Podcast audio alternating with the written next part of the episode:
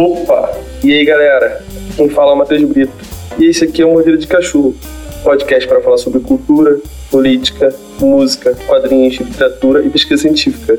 E o objetivo desse podcast é ser um espaço plural para conversa e debate. E essa aqui é a segunda temporada. Desfrutem!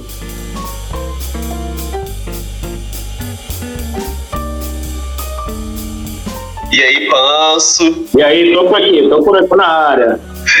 Estamos virtualmente, mas estamos presentes. Pois é, estão tentando marcar isso aí faz tempo, hein, bicho? Porra. Faz tempo, é. Mas é sempre assim mesmo, normal, agendas e trabalho e Segundo, segundo a prefeitura, problemas psicossociais que eu tenho, então aí vai, né? Porra, aí é foda, né, Panso? Uma, uma, hora dá, uma hora dá certo. Tá dando certo, tá dando certo. É, é importante que Pois é, se apresenta aí pra quem não te conhece, se alguém não te conhece, né? Porque eu acho que todo mundo te conhece, mas dá um alô aí, de qualquer forma. Cada vez menos pessoas me conhecem, cara. As gerações pulam muito rápido, né? Então, na verdade, vamos ver. Eu sou Leonardo Pança, é quando eu assino meus livros, eu sou Leonardo Panso. Quando eu assino meus discos, eu sou só Panso. É uma situação de personalidade múltipla. Mas eu acho que ficou tão melhor assim, né? É, pô, sei lá, sou um gordinho da Vila da Penha, toco guitarra e toquei um monte de bandas. As bandas a banda com maior projeção foi o Jason, né? E que segue até hoje, vai fazer 25 anos ano que vem. Eu fiquei 14, os 14 primeiros anos, gravei, acho que, segundo os likes que eu dei lá outro dia no Spotify, acho que eu dei like, acho 84 faixas, e tem mais as coisas que não saíram, tem, tem a, as sete do Demotape, tem alguns covers, então são, são quase 100, cara, quase, quase 100. Eu lancei quatro discos solos depois é, de sair da banda, eu tenho quatro livros lançados, tenho mais um porrão de coisa aqui escrito que pode sair ou não.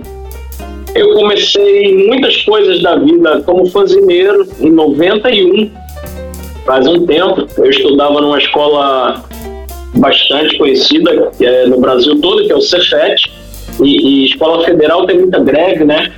Então, durante essa greve de 91, acabou que eu fiquei sem nada para fazer e, e, comecei um fanzine, Gnome da Tasmânia.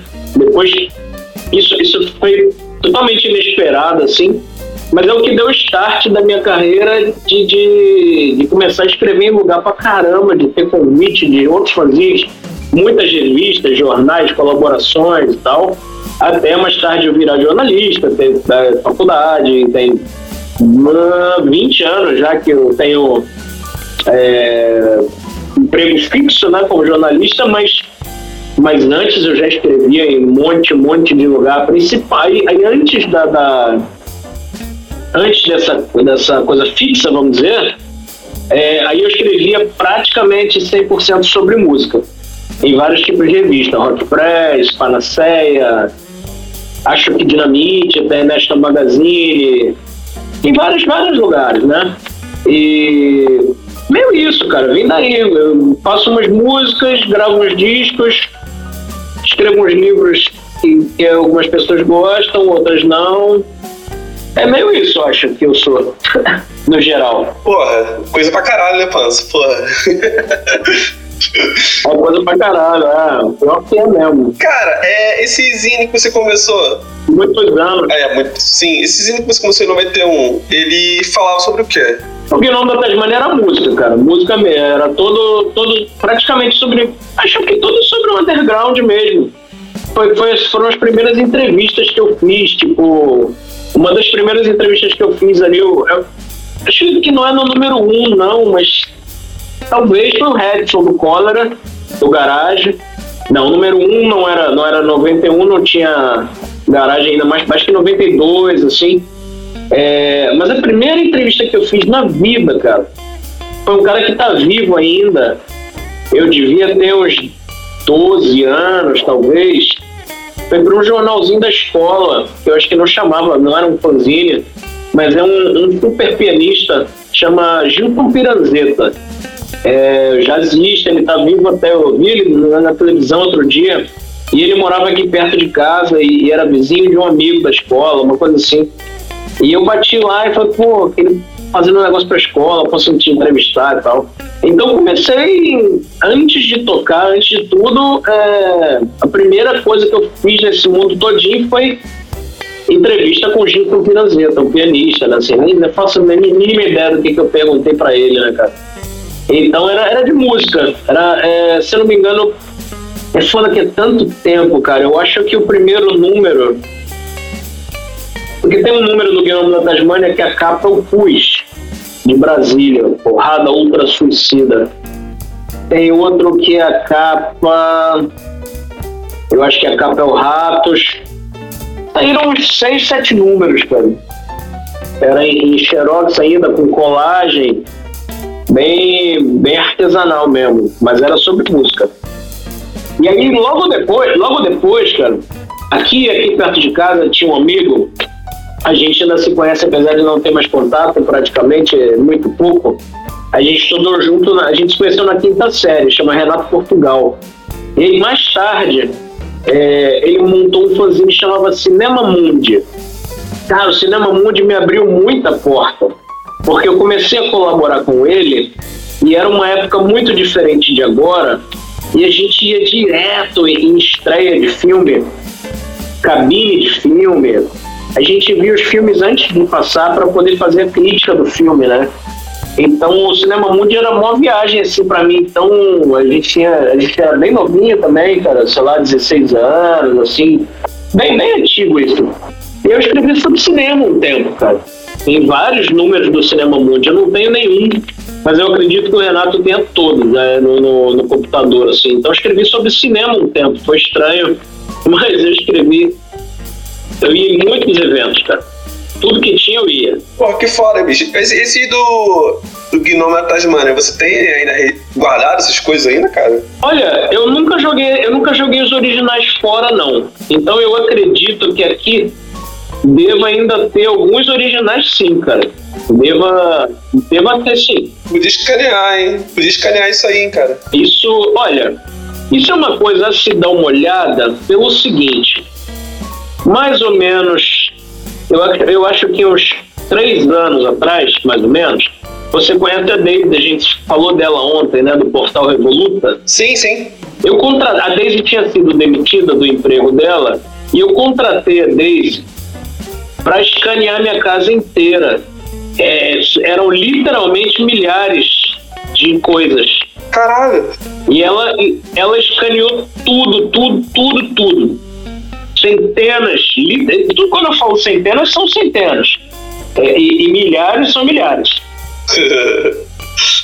é, centenas de cartazes de show, de turnê, flyer, todas as matérias que tinham aqui em casa, que eu tinha escrito, ou sobre os artistas da Tamburete, é, os crachás dos, dos eventos que eu fui, desde mais tosco até os mais legais, assim, incríveis que eu tinha.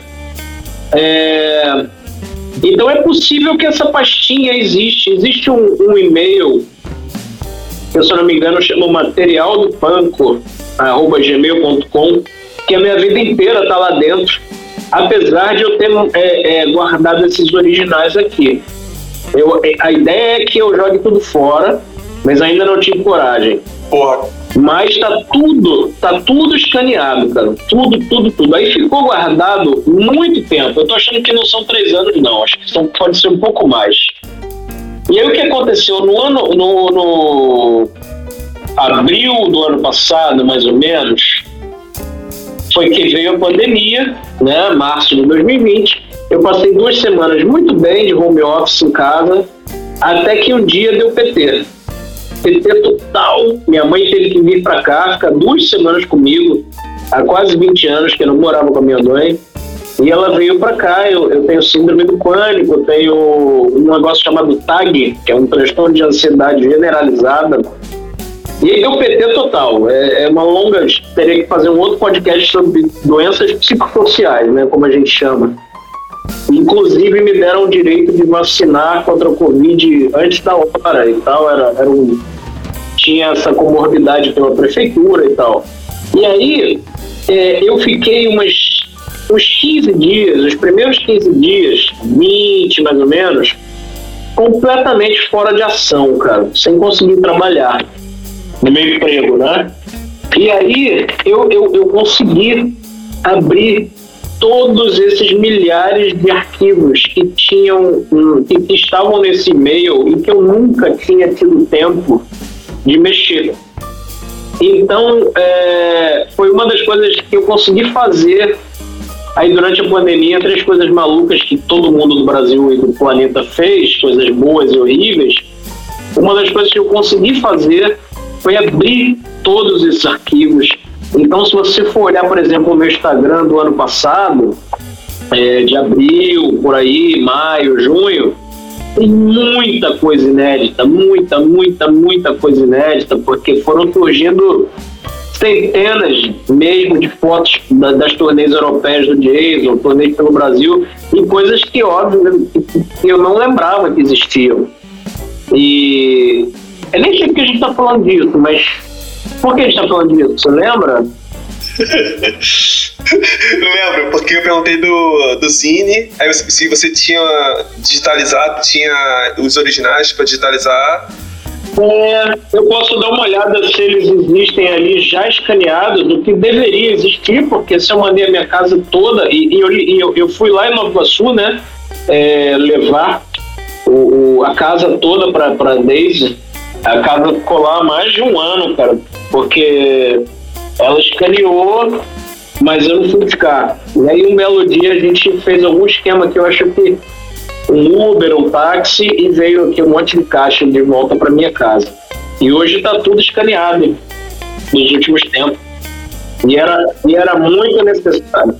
Pô, caramba, cara, deve ser coisa pra caramba. Eu, eu, eu, eu lembro quando tu fez. Eu vi quando tu fez as postagens de fotos antigas tal, escaneadas. Eu lembro. Foi, e eu postava de 10, eu postava de 10 em 10, porque senão nunca, nunca ia acabar. Entendeu? Porque aquela época que, que, que todo mundo tinha uma câmera digital, né? Eu sou um pouco estranho, né? assim, eu ainda, ainda tenho analógica. É, mas eu, eu, postei, fiz muita coisa com, com telefone depois também, mas o meu começo é em analógico. E aí, um garoto, aí a gente acabou postando muita coisa mesmo. Foi, foi, foi uma parte útil, assim, de estar tá preso em casa, não só pela pandemia, mas pelas condições mentais, sabe? Porque o meu trabalho, se alguém tiver interesse, como eu sou jornalista, era muito difícil, cara. Eu não conseguia, simplesmente eu não conseguia entrar para trabalhar e ler as notícias, entendeu? Levou, levar, cara, acho que talvez tenha durado um ano para naturalizar, tá, beleza, hoje tem duas mil mortes e não passar mal, sabe? E não piorar. Hoje tem 3 mil, não comprou vacina, não tem vacina, tem 30 mil mortos na Itália, tem, sabe? Levou muito tempo para eu passar 8 horas ao dia lendo desgraça e não piorar minha condição mental, sabe? Então, eu não, simplesmente eu não conseguia voltar para o meu trabalho, cara. Às vezes eu até acho que eu voltei antes, assim, acho que eu fiquei 20 dias de licença e consegui voltar. Minha mãe foi embora, eu voltei a ficar só eu e os cachorros. E, e... Bom, estou vivo até agora, o que também é um pouquinho surpreendente. Ah, até parece, cara. Tá forte na queda aí. É, boa. Mas, mas que bom que tu tá melhor, cara. Que realmente esse período aí tem, tá sido estranho, tá, tá melhorando, né? Tá, tá bem mais, mais interessante. É. Não, eu, eu, eu, não, eu, eu, não tô, eu não tô bem, né? Eu tô fazendo uma série de coisas, mas é, tem muitas coisas que eu não consigo fazer ainda sem tomar remédio. É muito difícil. Agora não dá nem para comparar 2021 com 2020. 2020 eu tava com pena de mim mesmo. Tava, tava num, num trapo. E, e muito, muito ruim mesmo. Mas esse ano, apesar de todas as questões ruins, eu tô saindo, imagina, fiz, eu fui pra cirurgia e voltei, né? Que eu fiz semana passada sem tomar remédios e tal, então tem, tem uma evolução gigantesca. Porra, com certeza, cara. Isso já é uma vitória, né, bicho? Tem que ser comemorado. Não tem que achar que isso é pouco, não, pô. Tem que. Ah, demais, demais, é. Cara, não é pouco, não, porque só quem tem a síndrome de pânico, essas porra, que as pessoas tentam perguntar para né, algumas pessoas mais próximas, tá, me diz aí, mas como que é? Eu falei, não tem como te dizer. Mas e o gatilho? Por que que aparece? Eu falei, Pô, não tem como, é, sabe? São coisas que não são, não são tangíveis, não são tocáveis. Você não tem como falar para alguém quando vai vir, onde vai vir, como vai vir. Não tem, é tudo muito misterioso, sabe? Eu voltei para terapia após nove anos e ela falou, cara, pode ter sido uma coisa que você passou 20 anos atrás, ficou represado e num belo dia vieram, vieram cinco anos de ansiedade no mesmo minuto. Então é um negócio. Tá sentindo mesmo, cara. Tá só vendo. Não, não, não desejo, não desejo para ninguém. Não desejo para ninguém. Você não consegue fazer nada. A minha última crise é que eu não conseguia segurar o telefone. É, Ano passado caiu o garfo da minha mão, assim, são, são muitas questões horrorosas. Mas vamos falar de coisas mais legais, assim. Pânico e ansiedade, vamos. Foi, foi. Vamos, acabou essa parte, vamos para a próxima parte. Cara, então vamos. Pô, já que você está falando sobre música, claro, com certeza, que a sua vida é música. Então, cara, como, como foi seu envolvimento? Como você começou a ter seu envolvimento com música? Como começou isso? Cara, eu acho que começa meio involuntário com meu pai e minha mãe em casa, de, das coisas que eles ouviam, né? Que eram basicamente três coisas: Jovem Guarda, Roberto Carlos, que já não estava na Jovem Guarda, né? E meu, meu pai é amigo de infância da Vanderleia. Eu acho que, que eu acho que até ela lembraria dele ainda hoje, porque ela fala no livro sobre Cordovil, que é um bairro aqui perto de, da minha casa, né? Um bairro bairro pobre da Zona Norte, na cidade alta. Então, meu pai e minha mãe ouviam muito Jovem Guarda, é, Roberto Carlos pra caralho, eles iam todo show de Natal no Canecão, era um super ritual, né? E eles ouviam muito Beatles da fase, da, da fase mais fofa, né? Eu, eu, eu herdei vários LPs aqui que eu dei até de presente recentemente. Então começou aí, de ouvir as coisas que eles ouviam. E aí depois, o que me bateu a primeira vez, eu falei pro, pro Valcimar e pro Rafael no outro podcast deles, né? A primeira coisa que me bateu, o, o, o, o Ground Zero, né? Como se chama lá do Nova York, é, é o, Você Não Soube Me Amar, da Blitz. É a primeira música que, eu sei cantar, que eu falo, caralho, ah, né? Isso é em 82, eu tinha 10 anos ou nove, né? Eu só faço 10 anos no final do ano. E aí eu tinha o vinil, 7 polegadas, né? Que tinha Você Não Soube Me Amar do lado A. E do lado B ficava repetindo 3 minutos. Nada, nada, nada, nada, nada, nada. Muito doido. Ele pintou daí, cara. Ele vem daí depois vem. É, o LP da Blitz. Aí vem os, o Valsinal falou, pô, mas como é que dá vontade de você tocar guitarra? E aí eu acho que vem do, talvez dos três primeiros shows que eu fui na vida ao vivo. Que é o RPM no Canecão, 86, os Titãs no Canecão, 86, e o Primeirão, que hoje a gente quase tem vergonha de contar, mas na época eu ouvi aquele disco mais de 100 mil vezes, que é o Traje a Rigor, no Canecão também, 85. Esses três shows foram muito importantes, né? tinha 12 anos, 13, e, e porra, você via o, o show de laser do RPM, aquilo era muito impactante, né? Era uma parada muito inovadora para a época. E, e, apesar de, de, hoje não ser o meu titã preferido, todo mundo que gostava dos titãs tinha, o seu, tinha, tinha essa onda de você escolher o seu titã preferido, né? Mas o show deles no Canecão, quando eles entravam nos oito, aquele jogo de luz com cabeça de dinossauro, dan, dan, dan, dan, dan, dan, e aí o, o Beloto entrava com, a, com uma Jackson azul, uhum. com os olhos pintados de preto e com um lenço de bandido do faroeste, sabe?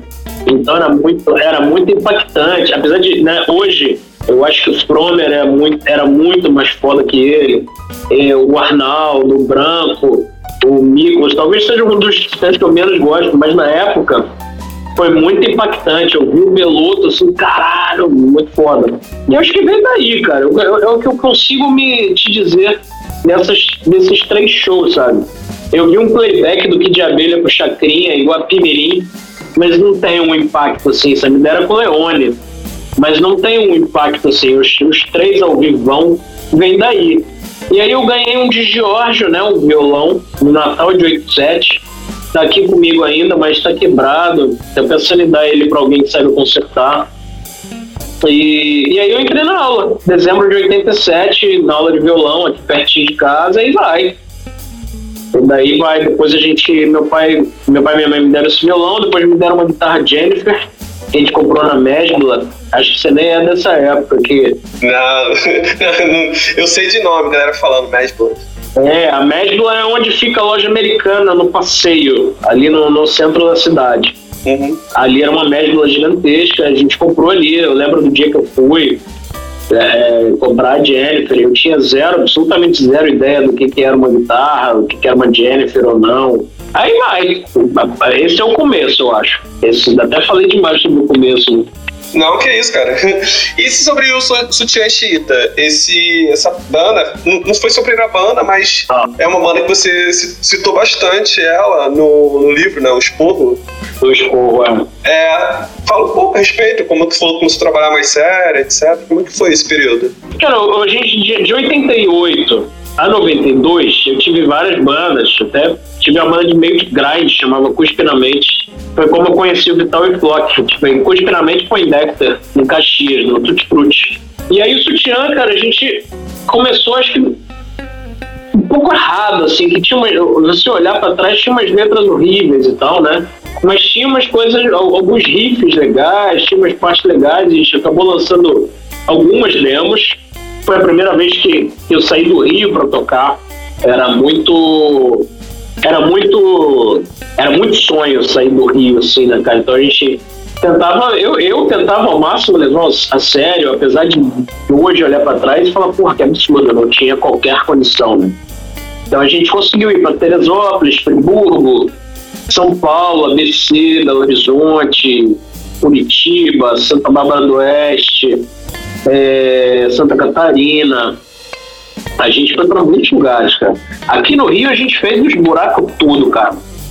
De garagem, fizemos cinco voador abrindo por, por camisa de Vênus, um show, foi um show bem grande. Fizemos os buracos todos, Sentino, Bangu, muitos lugares, muitos lugares. E foi a gente tentava, eu tentava, né? Depois eu descobri que só eu tentava levar mais a sério. E aí durou de 92, 93, foram os anos que, que a gente fez as mais coisas. Aí em 94 já começou mudança de formação, por N problemas bastante sérios até. Em 95, se eu não me engano, entrou o Melvin e o Tererê, né? o Pedro Schroeter, que vai para a Europa comigo uh, mil anos depois, né? seis anos depois. E, e aí a gente parou, 96, eu acho, porque 97 já começa o Jason, né? Tava todo mundo saindo das suas bandas e, e o Sutiã ficou por aí. A gente fez o que deu, assim, fez, fez bastante show, cara. Tem que contar, eu acho que 100 shows, talvez. Gravou várias demos, demo acústica, né? Que teve até uma repercussão boa e tal. Foi meio isso, cara. E fizemos um disco em 99. A gente voltou em 99 para fazer dois, três ensaios, gravou o disco e acabou a banda para sempre no dia do lançamento. Foi Poindexter, Sutiã e Gangrena no, no garagem. O Poindexter e o Sutiã acabaram nesse dia. O, o Poindexter se reuniu, se não me engano, duas vezes e a gente nunca mais se reuniu. Tem 22 anos que, que acabou. Saíram 500 cópias do disco, né? E eu mesmo não tenho. É um disco muito bonito, visual, né? O visual são, são dois quadros do pop, a, a capa e a contracapa. Se eu não me engano, os dois estão com o Cláudio, com o ex-vocalista. Eu tinha um aqui, ele tinha um, e eu dei o meu para ele. Eu falei, pô, cara, tá lá em casa sem moldura, pegando poeira. Eu não sou cuidadoso, você não quer? Então esses quadros estão na Tijuca hoje em dia. Putz, cara. Pô, mas aí. Mas como você não tem um CD, cara? Pô, corre atrás disso aí, cara. Cara, eu, eu entrei numa fase que tá durando bastante e, e tô achando muito tranquilo ficar com ela, com ela, que é uma fase de não guardar objetos. Então é consciente, sabe? Eu não tenho mais nada. Eu simplesmente não me importo. eu, eu, o, o Jason saiu, se não me engano, o Jason saiu por volta de 80 a 90 coletâneas ao redor do planeta. Eu não tenho nenhuma. Eu dei tudo pro Vitória e pro Flock. É, eu acho que eles têm ainda. Eu não tenho nenhum disco do Jason, não tenho, não tenho nada. Tenho nada. Nenhum objeto musical. Assim, não tenho nem como ouvir, cara. Nem computador eu tenho mais. Eu escrevo a caneta. então eu não tenho, cara. Eu, eu despilhei total de ter objeto, sabe? Sim, sim. Acumular coisa também é. Porra, é foda, né, bicho? Cara, o que tem aqui em casa, vou te falar o que tem aqui em casa, porque não chegou ninguém ainda para comprar. Quem chegar aqui, eu mesmo. Infelizmente tem muita coisa aqui ainda. Agora, o que foi saindo, cara, porque eu tenho problemas gigantes também de alergia. E, cara, acumula ácaro, poeira. Eu não sou cuidadoso, eu não sou. Então eu, eu, eu não. Eu não guardo, não, cara. Sinceramente, assim quem. Eu acho que tem pessoas mais legais para tomar conta desse acervo, sabe? É, não sou eu, não. Então, é, tudo que eu tinha físico foi para Vitória e para o Flock. Eu não sei com qual dos dois está. Isso do, do Jason, eu digo, né? É, eu não sei com qual dos dois está. Mas aqui em casa, cara, eu, eu, eu andei fazendo uma faxina boa aqui. Minha mãe veio ajudar, meu pai veio ajudar, porque eu precisava não espirrar depois da cirurgia. Então a gente deu uma fascinada grande. E aí eu achei dois discos com o Jason. Um disco russo, um CD russo que tem uma faixa do Jason, e um CD duplo canadense que tem uma faixa do Jason também.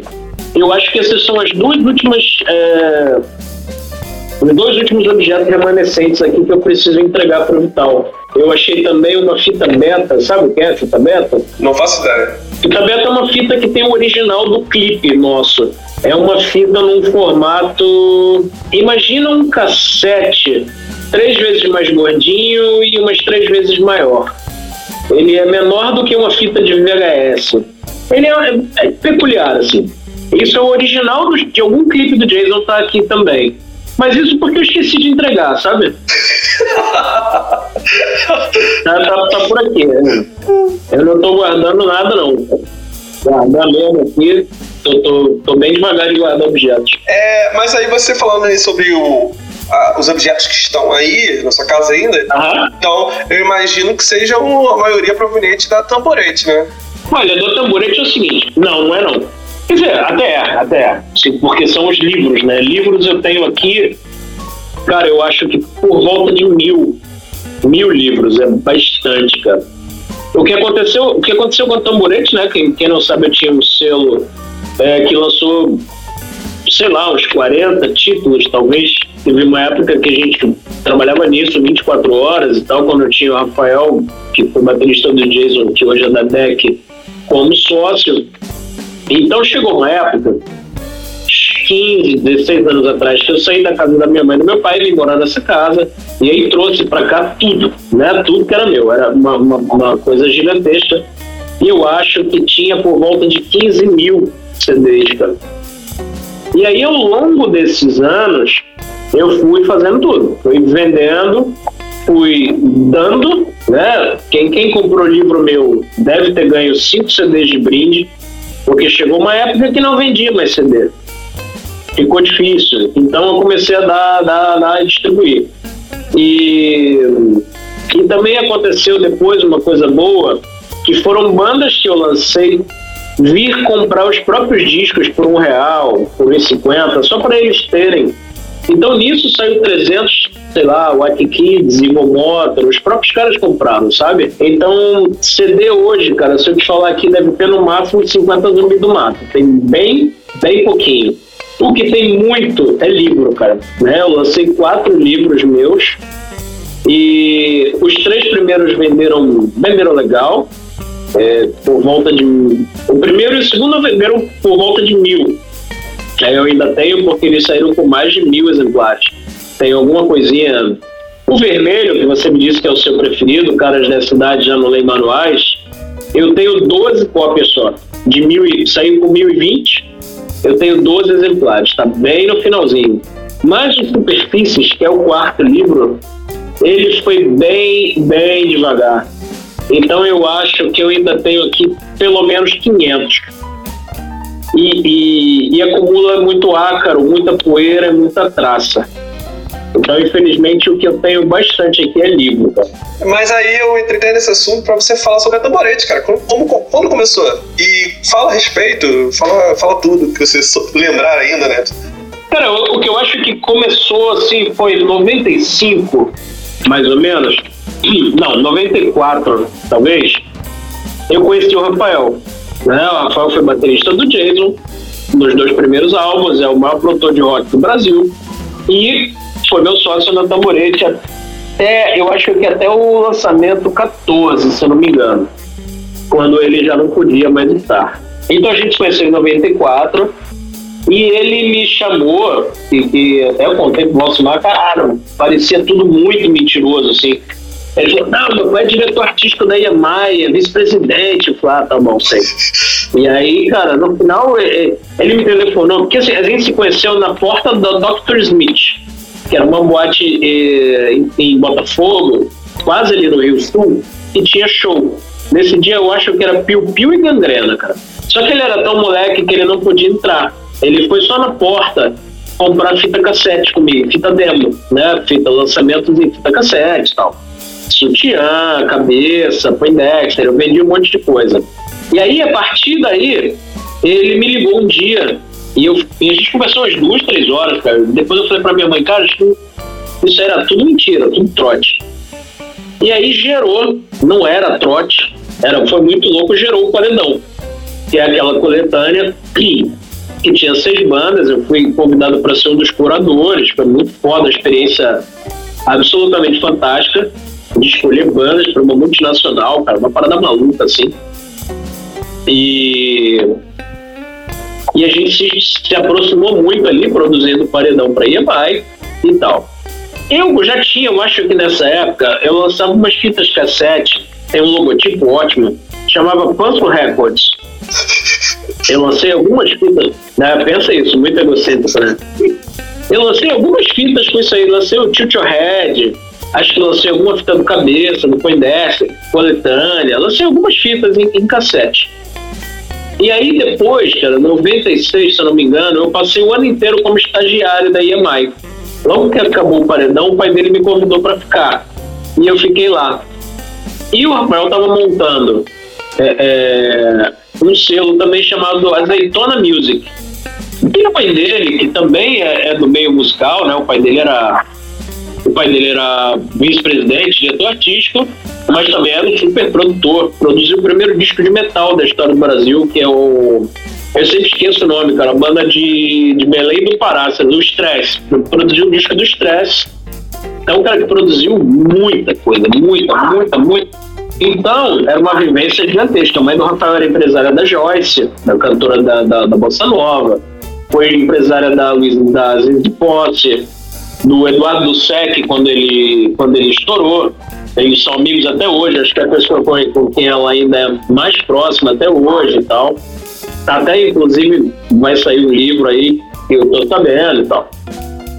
E aí ela falou que ela, foi ela que juntou a gente nisso, porque ela falou, não faz nenhum sentido vocês dois estarem tão próximos e terem dois selos separados, porque é um trabalho gigantesco, vocês não se unem.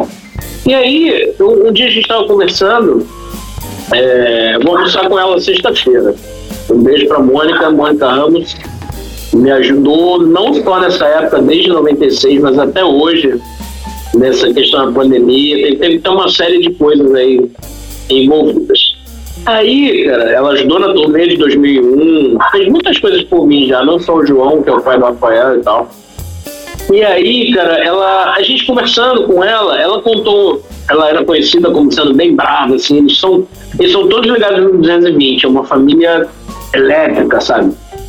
E aí ela tava contando um dia que ela foi no banco tirar dinheiro, fazer alguma coisa, e ela se aborreceu com o gerente.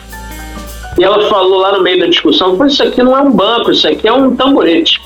Você sabe o que é um tamborete? Cara, eu imagino que, sei lá, um banquinho. É, não, eu imagino que seja aquele banquinho da de vocês, né? É, é aquele banquinho, né? Do logotipo, isso. Então foi daí que surgiu. Isso aqui não é um banco, isso aqui é um tamborete, como se fosse uma coisa menor. E a gente achou esse nome muito bom. E eu que insisti em botar o entertainment ali, porque nunca foi a minha intenção é, lançar só música ou lançar só disco. Eu já queria fazer outras coisas. Acabou que durante os anos eu consegui realmente. A gente, o meu último fanzine aqui, o Exopsa, você disse que tinha, né? Aham, uhum, aí sim. Ele saiu com o logotipo da Tamborete, os quatro, meus quatro livros, o livro do Paulo, que é um conto de terror lá de Santa Catarina também. É, saiu o DVD do Verbale. É, meus, dois dos meus discos saíram em fita cassete. Então acabou que a gente. Eu, eu, eu entrei naquele lançamento do Vital, do, do vinil do P-Heads, pela 90 Under, tem o logotipo do Tamborete também. Então eu, eu organizei três turnês de bandas gringas, né? É, Alemanha, Austrália e França. Então sempre foi uma ideia fazer várias coisas.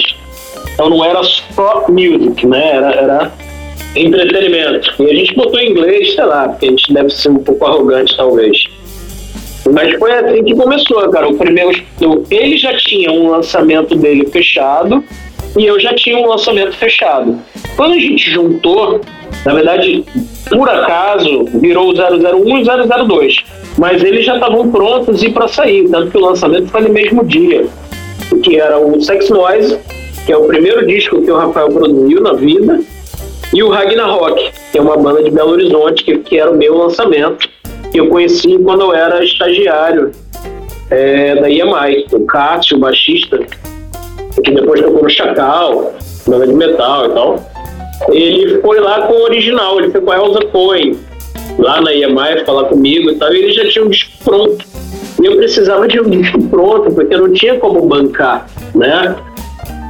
Uma produção do, do, do zero, assim. Então a gente pegou o disco deles pronto. E foi isso, cara. Os dois primeiros lançamentos saíram juntos. Né? No primeiro ano de Tamborete, que é 97, a gente lançou três CDs. Foi o Sex Noise, o Poindexter e o Ragnarok. Então, começou por aí, cara. Acho, acho que eu respondi, né? Sim, sim. É, e na época, tipo, você estava lançando esses discos, aí você estava vivendo do, do selo, no caso? Olha, cara, dá pra dizer que sim, porque acontece, em 97, é, foi um belo ano na minha vida, eu acho, cara, porque começou a Tamborete, começou o Jason, eu estava terminando a faculdade, terminando o TCC, né, que chama. Uhum. É, e eu já escrevia em alguns lugares, fazia alguma, alguma merrequinha, né? Trabalhei no Zinho Mutante, que é um evento que foi no CCBB. Tinha, tinha uma época de boas oportunidades, assim, era muito legal de estar envolvido nisso tudo. Como eu morava com meu pai e com minha mãe, e na época eles tinham uma condição um pouco melhor do que agora, e meu pai se aposentou e aposentado é horroroso, né? Então eu tinha é, é, eu tinha tipo um bunker dentro do apartamento onde ficava todas as coisas da tamborete. E eu bancava ali naquele, naquele bunker, né, vamos dizer, até saiu até uma foto cara, na época. É, eu pagava, eu tinha um telefone só meu, né, que não se misturar com a casa, porque tinha que, né, eu ligava o dia todo para um milhão de lugares. Então, a gente bancava esse, esse telefone e eu conseguia pagar a luz da casa toda, porque era um quarto sem janela, e eu ficava 24 horas no ar-condicionado, assim, então a conta ia caro. Então eu acabava, eu, eu vivia mal porcamente, mas vivia de música. É, é, meu primeiro emprego fixo ele é muito tarde é, é para uma pessoa. Normalmente as pessoas começam com emprego fixo muito mais cedo, né, cara? O meu emprego fixo a primeira vez foi uma oportunidade que aconteceu é, em novembro de 2001. Eu tinha acabado de fazer 29 anos, então vou me aposentar com 90, né? Pode crer. Pode crer, porque antes eu vivia com, com de freelance, vivia da banda, vivia da tamborete. Eu, eu, eu dormia três horas por noite, então trabalhava pra caralho Mas essas coisas malucas de underground, de, de banda, de. Aí eu escrevia, tipo, quando, quando, quando o Funk Funkers assinou com a BMG, eu ganhei ali uma merreca para escrever o release. É, tinha aquele festival, não sei se você lembra, que você foi, chamava o Maitá para Peixe. Ah, tô ligado, sim. Eu fiz uma época um, um fanzine do Maitá para Peixe com todos os artistas daquela edição. Então eram, eram trabalhos que iam surgindo. Sabe? Volta e meia surgia. Olha, pintou aqui de. Eu lembro, esse foi muito legal também. Eu fui para São Paulo, acho que eu já tinha andado de avião, talvez, mas sei lá, uma ou duas vezes. Era uma coisa muito começando, assim, era tudo muito. muito empolgante, sabe? Ah, pintou, cara, de. de porque abriu uma gravadora no Brasil. Não sei se era. Não é RCA, não, era MC, não, MC também não. Bom, não importa. É uma gravadora que lançou o Virnalize, lançou várias coisas. E a assessora de imprensa, uma pessoa que trabalhava era a Simone, do Dash. E, e ela me ligou falando, porra, quer ir pra São Paulo? Tem um avião, tem um hotel, vai entrevistar o Bruce Dixon e, e ver o show para 200 pessoas. Um show particular você entrevista ele. Então, cara, pra mim era muito empolgante, assim, caralho, que foda, vou entrevistar o Bruce Dixon do Iron Maiden, cara. Então eu entrevistei muita, muita coisa, assim, de entrevistei o Ian, do Fugazi. Eu fiz uma matéria pra Com. Você, você conhece, lembra de uma banda chamada Super Chunk? Sim. O vocalista do Super Chunk, ele é muito fã, muito fã de, de bossa nova, de MPB. E na época a mãe do Rafael era, era, era empresária da Joyce, é, da cantora. Então eu fiz uma matéria com um cara falando com a Joyce, ele ficou emocionadíssimo e tal. Isso tem alguma bis aí do passado. E eu, eu fazia assessoria de imprensa para um monte de gente, cara. Trabalhei com um monte de banda. Eu trabalhei inclusive para o marido da Joyce, que é um baterista foda de jazz, chama Tuti Moreno. Ele gravou com um monte de gente. A mãe do Rafael me botou umas fitas assim de eu trabalhar, de, de revender disco. Eu fiz um monte de coisa, cara, um monte de, de, de coisa mesmo. Ia, e ia juntando, sabe? Então eu estava sempre ocupado com pouco dinheiro, mas vivia de música. Eu fui, fui deixar de viver de música, vamos dizer, de ser minha tipo, não, não de deixar de viver, mas de ser minha única atividade quando eu entrei para esse emprego novembro de 2001. Então eu falei, pô, cara, eu vou aceitar. Aconteceu uma coisa que dá. É que, eles não vão ouvir isso aqui porque ninguém tem paciência de me ouvir, eles já sabem tudo. Mas quando a gente voltou, quando, quando o Jason, a gente está pulando etapas, né? Mas o Jason foi para a Europa em 2001 fazer três meses de turnê, uma turnê gigantesca e tal. E quando a gente, quando a gente voltou de lá, a gente, a gente foi com metade da banda somente, fixa, né? Eu e Flock. Quem foi substituindo o Vital e o Fábio Brasil foi o Heron, do Zome, e o Pedro Schroeter, que tocou em mil bandas e tal. E quando a gente voltou de lá, a gente sabia que a gente tinha algumas coisas muito legais para fazer, mas que a banda ia ficar com, com metade da formação. Porque o Vital estava assinando com a EMI pelo Jimmy James, e o Fábio estava assinando com o Warner, pelo Detonautas. Então ficou eu e Flock ali, bom, e agora, né? Mas eles se comprometeram a fazer o. Quando a gente voltou da Europa, eu comecei a trabalhar no meu primeiro livro, óbvio, e, é, e a gente terminou de, de, de, ensaiar e gravou o Eu Tu Deles, que é o terceiro álbum do, do Jason, que saiu em 2002 mas se eu não me engano ele foi gravado já em 2001. E em 2002 a gente fez ainda duas faixas do Tributo ao Inédito, que foi muito importante para a gente ter saído ali. Foi uma repercussão na época muito, muito boa, em termos de cópias de CD, de lançamento, de matéria. Foi muito, muito bom mesmo. Mas logo depois os dois foram, foram é, ver suas vidas, né? O Vital gravou quase, quase 100 músicas com o Jim James, fez muita coisa. Outro dia ele estava contando umas coisas que eu nem sabia, assim. Fez muita coisa mesmo. É, uma estrutura maior, né? Uma gravadora maior e tal. E o Fábio, até hoje, é muito grande, Rock in Rio e etc. Tal. E quando pintou esse emprego, eu falei, putz, cara, eu vou aceitar isso daí, sabia? porque a banda tá, tá metade só. Eu acho que não faz ser. O Rafael já tinha saído do tamborete. Falei, não, eu vou aceitar isso daí, cara. E era, o dinheiro não era ruim, sabe? Era, era como PJ, né, que se chama, pessoa jurídica. E, e foi legal. Não, não me arrependo de ter aceitado, não. Eu entrei para ficar um ano. Eu falei, não, vou ficar um ano. Continuei trabalhando com música até mais. Mas eu acabei ficando quatro anos e pouco. Então foi, foi como eu comprei minha casa. Assim, então é, foi importante ter aceito o emprego. Foi bem importante. Pô, que foda, hein, bicho? É. Pô, então, tempo pra caralho e consegui fazer bastante coisa, valeu super a pena, pô. É. Pois é, cara. E, mas é ainda continuando na Tamborete, cara, assim, você, você chegou a lançar quantos discos pela Tamborete? Falou aí, falou uns 40? Pois é, eu acho que, eu acho que 40, se a gente for somando tudo, porque tem os livros, que são cinco, tem cassete, tem DVD, tem fanzine e tal. É, é, eu acho que talvez a, a época áurea foi quando estava eu e o Rafael. Porque aí a gente trabalhava nisso o tempo inteiro, era muito grande. É, eu fui capa do segundo caderno, como os maiores destaques de 99. A gente trabalhava muito mesmo. E, e eu, se eu não me engano, ele ficou nos 14 primeiros é, lançamentos. E foi quando a carreira dele como produtor deu uma mega deslanchada, mega convite atrás de convite.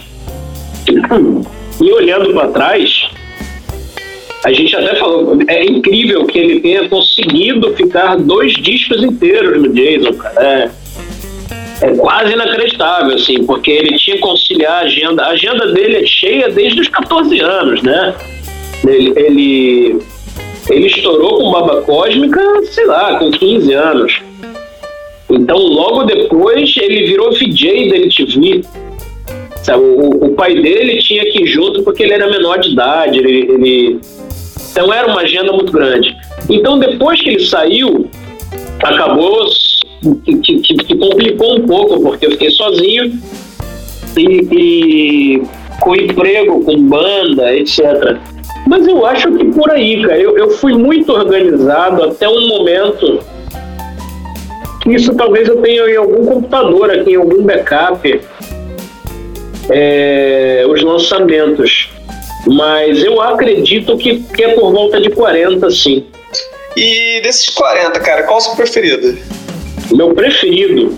Talvez não precisa ser só um, fala, sei lá, cinco, sei lá, não sei, você achar, porra, isso aqui eu, eu, eu gosto e também, porra, acho que isso aqui é foda, me orgulho de ter lançado.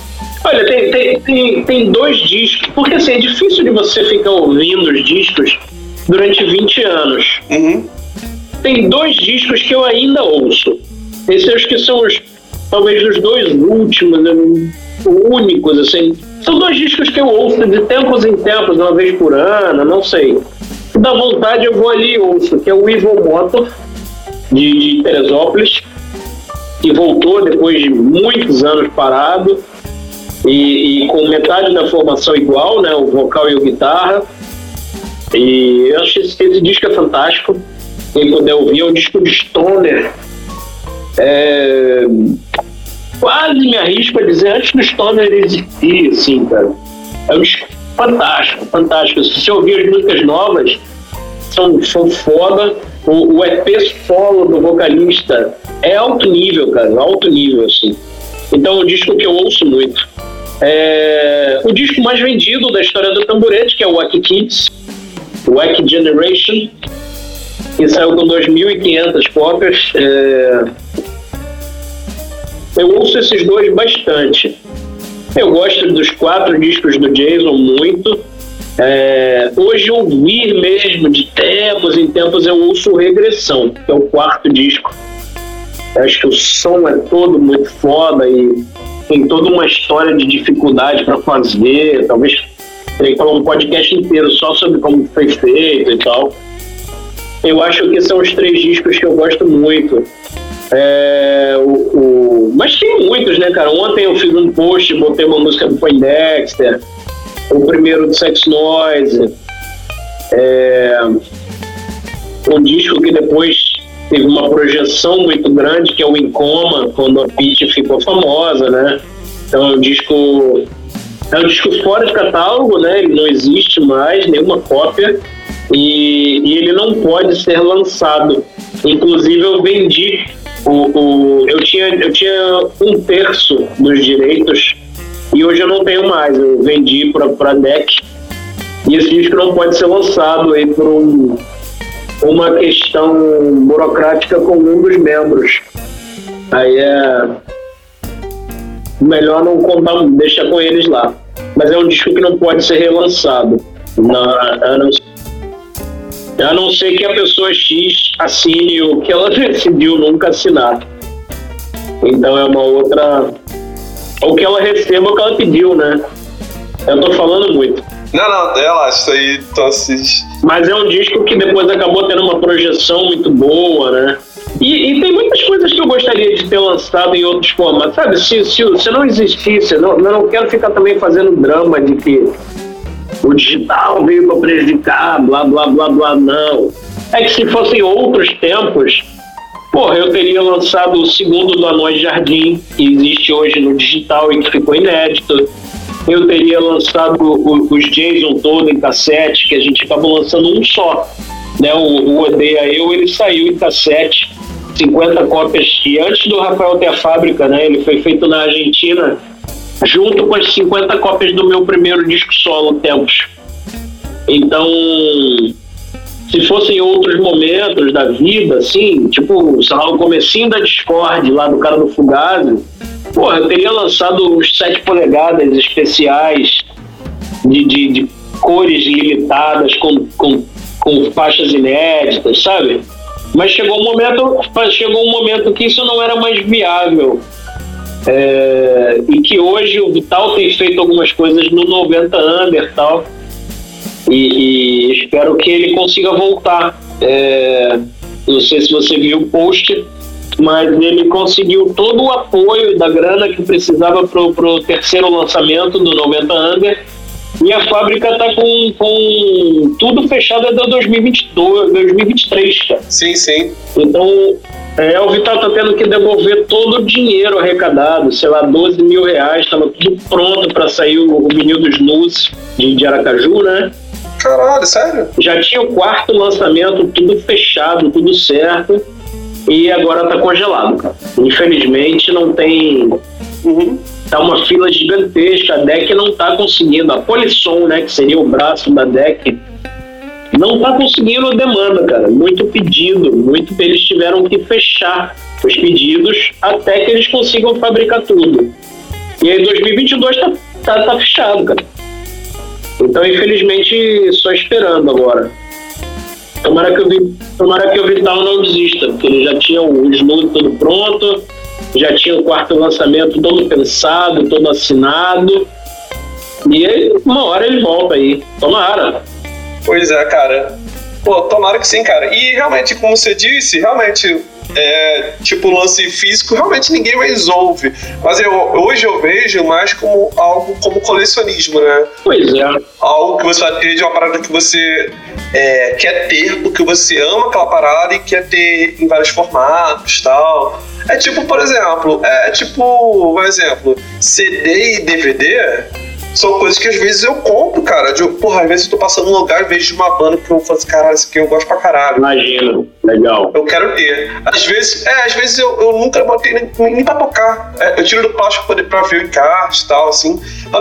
É tipo uma coisa essa mesmo de, tipo, de colecionismo mesmo. E vinil, cara, é, realmente é o máximo do colecionismo, né? Uma, uma capa gigantesca, né? É muito bonitinho, né, cara? E é muito bonitinho. O Jason lançou um LP na Europa que saiu em quatro países. É lindíssimo. É, quem puder conseguir aí, existem cópias ainda pelo, pelo planeta. E é lindíssimo ter um disco. Imagina, a gente quando começou a banda não pensou em lançar um, um LP na Europa, né, cara? Sair em mais de um país e tal. Foi muito legal também. E eu gostaria de ter lançado mais coisas em vinil, uma pena que acabou realmente o destino levando para que não saíssem mais coisas, né? Ah, sim. Ah, quem sabe em algum momento quem sabe em algum momento volte a ter, tipo, porra, sei lá, ter mais fábrica no Brasil, não sei.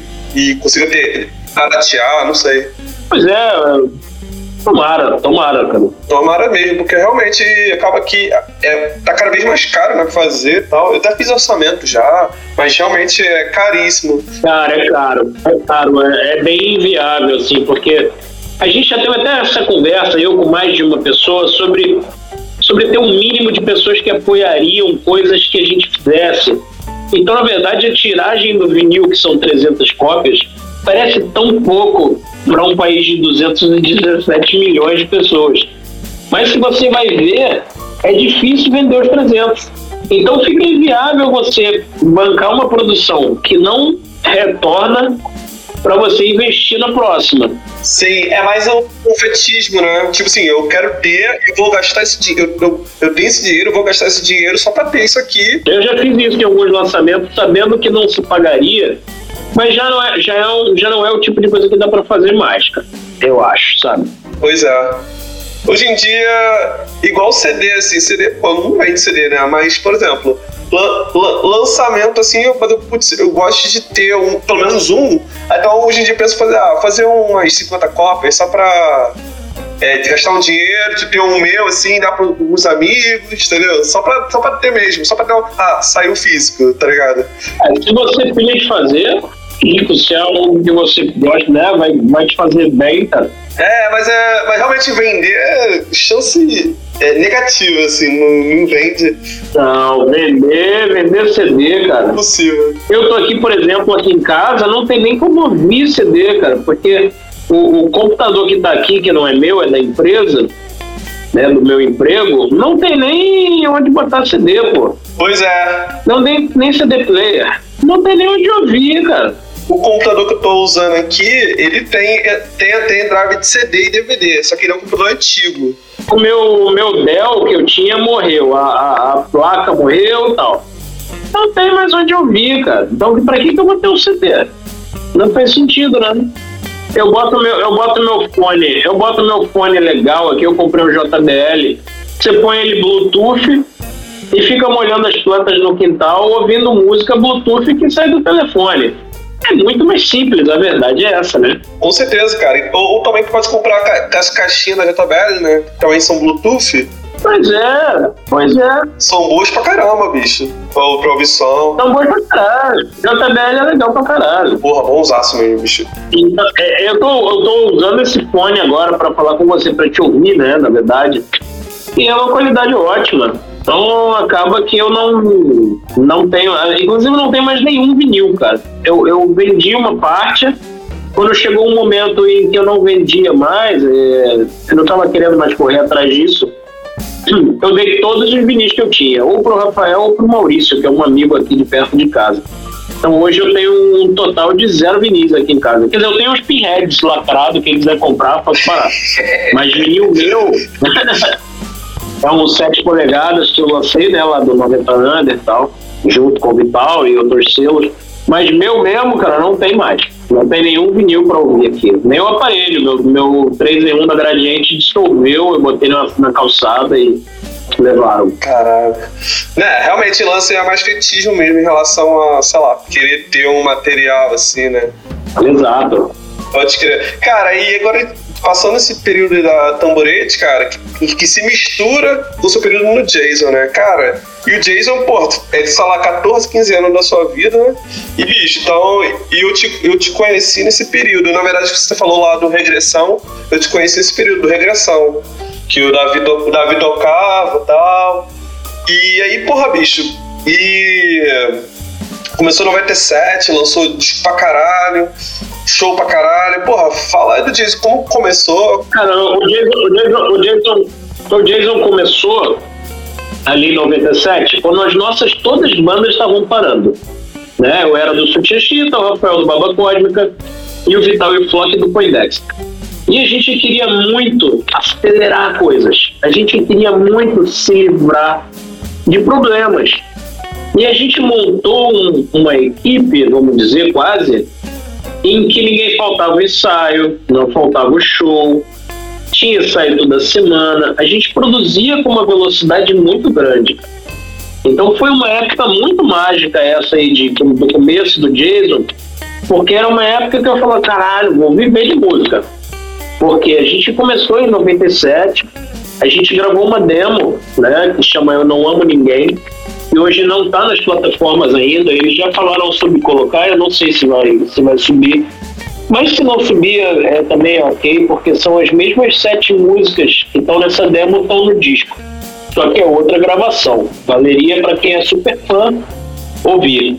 Então a gente fez tudo muito rápido. É, a gente lançou essa demo em 97, mas já começou a gravar o disco. Então em 98, exatamente eu lembro, porque Jason né, fez o primeiro show numa sexta-feira 13, é uma coincidência divertida. Foi 13 de fevereiro de 98, que foi o nosso primeiro show Jason e Maguerbes é, em Charitas, Niterói. Então daí a gente trabalhou muito rápido, cara. Em 98 a gente já tava com a demo. Literalmente, muita, muitos milhares de cópias. Essa demo saiu com milhares de cópias, muitos milhares. A gente fez um acordo com a banda da Bahia, chamava Sergia, e depois o Batera tocou com a Pitch, o Duda, muitos anos, há 10 anos. É, eles tinham uma loja, chamava Colé Mesma. Então eu copiava a demo do Licergia no verso do, do Jason e o, o Caveira, que era o dono da loja, junto com o Duda, copiava a demo do Jason e botava capinha dentro, né? Botava a capinha deles aqui na, na nossa fita. Cara, saíram milhares. Quando a gente tocou a primeira vez em, em Salvador, já foi abrindo pro Charlie Brown. E num festival, saca? E todo mundo conhecia, cara. O, o, terceiro show do Jason lá foi 5 mil pessoas a gente abrindo pro Planet Ramp no, no, na concha acústica, bagulho gigante. Você vê o vídeo que tem na internet, uma galera na frente, assim, com aquela camisa que a gente roubou o logotipo do Oasis. E, e, então foi tudo muito rápido, assim. Em 98 a gente já tinha o primeiro disco, e aí a gente já gravou alguns covers. A gente começou a sair muita coletânea, cara. Foi uma época que tinha muito convite e que eu trabalhava muito por essa coisa de coletânea. A gente saiu coletânea, cara, na Argentina, Chile. Na verdade, no Chile, saiu um cassete com os nossos dois primeiros discos juntos. É, saiu mais tarde. E lançamos na Rússia, Canadá, Estados Unidos, Brasil, Argentina. Alemanha, aí são dezenas de faixas em coletâneas. Áustria, República Tcheca, Eslováquia. A gente saiu em muito lugar mesmo de coletânea. Eu acho que por volta de 90 lançamentos que a gente tinha por lá. Então a gente trabalhava demais, cara, ali com, com a nossa banda principal. Então, 98 saiu o disco, 99. Aí, 98, a gente já foi pro Nordeste fazer show e tocando por aqui. 99, a gente ficou três semanas no Sul fazendo. A gente foi pro Nordeste de novo. 2000, é, já saiu o segundo álbum. A gente foi pro Nordeste de novo. Lançou clipe. Então foi tudo muito rápido até a gente ir para a Europa, 2001, né? Que a gente lançou lá o primeiro disco. Lá. A gente tem três discos na Europa, que são três splits, é, com três bandas, duas da Alemanha e uma da Áustria. E eles foram lançados sempre que a gente foi tocar, né? 2001, 2003, 2006. Então foram coisas nesse assim, cara. É, é em que a gente trabalhou, eu acho que a gente trabalhou muito sério, sabe? Era, era muito fixo o ensaio, tinha muito show, tinha lançamento, disco, gravação, camiseta, merchandising e e andou muito rápido em relação ao que a gente tinha antes, sabe? Em que a gente não conseguia fazer as coisas andarem, sabe? Foi o começo do Jason foi isso, foi para a gente conseguir acelerar o processo assim da nossa vida, sabe? Sim, sim. E você disse lá no começo lá no, do, bate-papo, falou sobre Sutiã Fita, você falou que, porra, o seu sonho era sair do Rio de Janeiro pra tocar, né? Então, porra, bicho, então tu realizou o seu sonho 300 milhões de vezes, né? Total. Eu sempre, eu sempre quis viajar. Meu objetivo sempre foi ver o mundo, sabe? E aí a única maneira foi tocando. Tinha que ser tocando, não tinha como ser como turista não ia dar, né? Pois aí, esse, nesse rolê na, de 98, vocês já foram lá como super estrelas e chegaram como estrelas do rock. Como que foi esse, esse rolê aí? Você, as pessoas já conheciam vocês já? Como que era essa. Como que era isso? Com o primeiro disco, né? A gente não foi como estrela do rock pro Nordeste, mas acho que a gente, para uma primeira vez, cara, não foi ruim, porque em Salvador a gente abriu com o Charlie Brown. O outro show muito bom também nessa viagem foi o Mostrazinha, no Sesc de João Pessoa. A gente fez cinco shows, os cinco foram legais, mas esses dois foram, acho que, os maiores. E o, o de Natal também foi legal, todos eles foram legais, é que esses dois foram maiores, sabe? E aí, quando a gente foi em 99, eu acho que de 5 a gente passou para 8 shows, se eu não me engano, para 8 ou 10, tem que lembrar. Mas a gente já chegou até o Piauí, cara. E a gente foi para Fortaleza. Se eu não me engano, Fortaleza, cara, em 99, a gente fez quatro shows, cara. A gente fez um monte de show no, no Ceará, cara. Um monte, um monte de mais cidades também, né? Que foda, hein, bicho? E aí, pô, aí chegamos na fatídica turnê de 2001, né? Do, na Europa. Eu vou te falar uma coisa que você pulou, porque o Valcimar não sabia, então eu tô achando que você também não sabe. É, talvez ele não saiba. Em 95, eu fui do Cabeça. Não sei se você lembra a banda aqui do Rio. Sim, conheço, pô, claro. Não sabia que tu tinha sido do Cabeça, não. Eu fui do Cabeça. Pois é, esse, esse é o lance. Porque depois que o Nobru entrou, nunca mais mudou. E, e a banda nunca falou muito da fase comigo, a verdade é que é essa. E era eu, eu, Calunga e o Pedrinho, que, que, que tá no Planet Rap hoje, né? Então eu fiz 14 shows com cabeça e fiz algumas coisas muito boas, cara.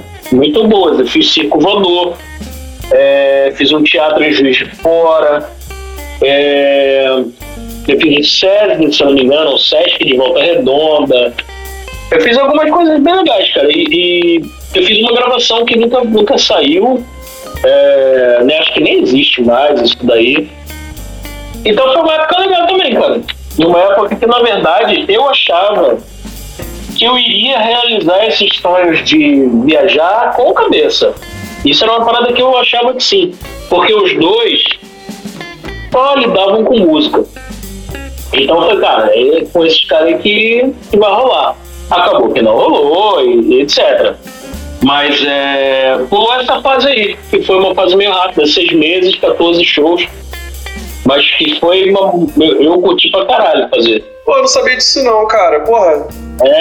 É, que interessante, bicho. Que, pô, e o Cabeça, pô, até hoje é uma banda bem falada, né, cara? Cara, é. Eu lancei o segundo disco, né? É, pela Tamborete. E é um disco que eu gosto pra caramba também. Já era bem mais diferente depois. Já tava o Fausto na bateria, já tinha duas guitarras. O Gera mora em, na Espanha hoje. Ele já era um quarteto, era mais pesado, mais viajante do que rápido.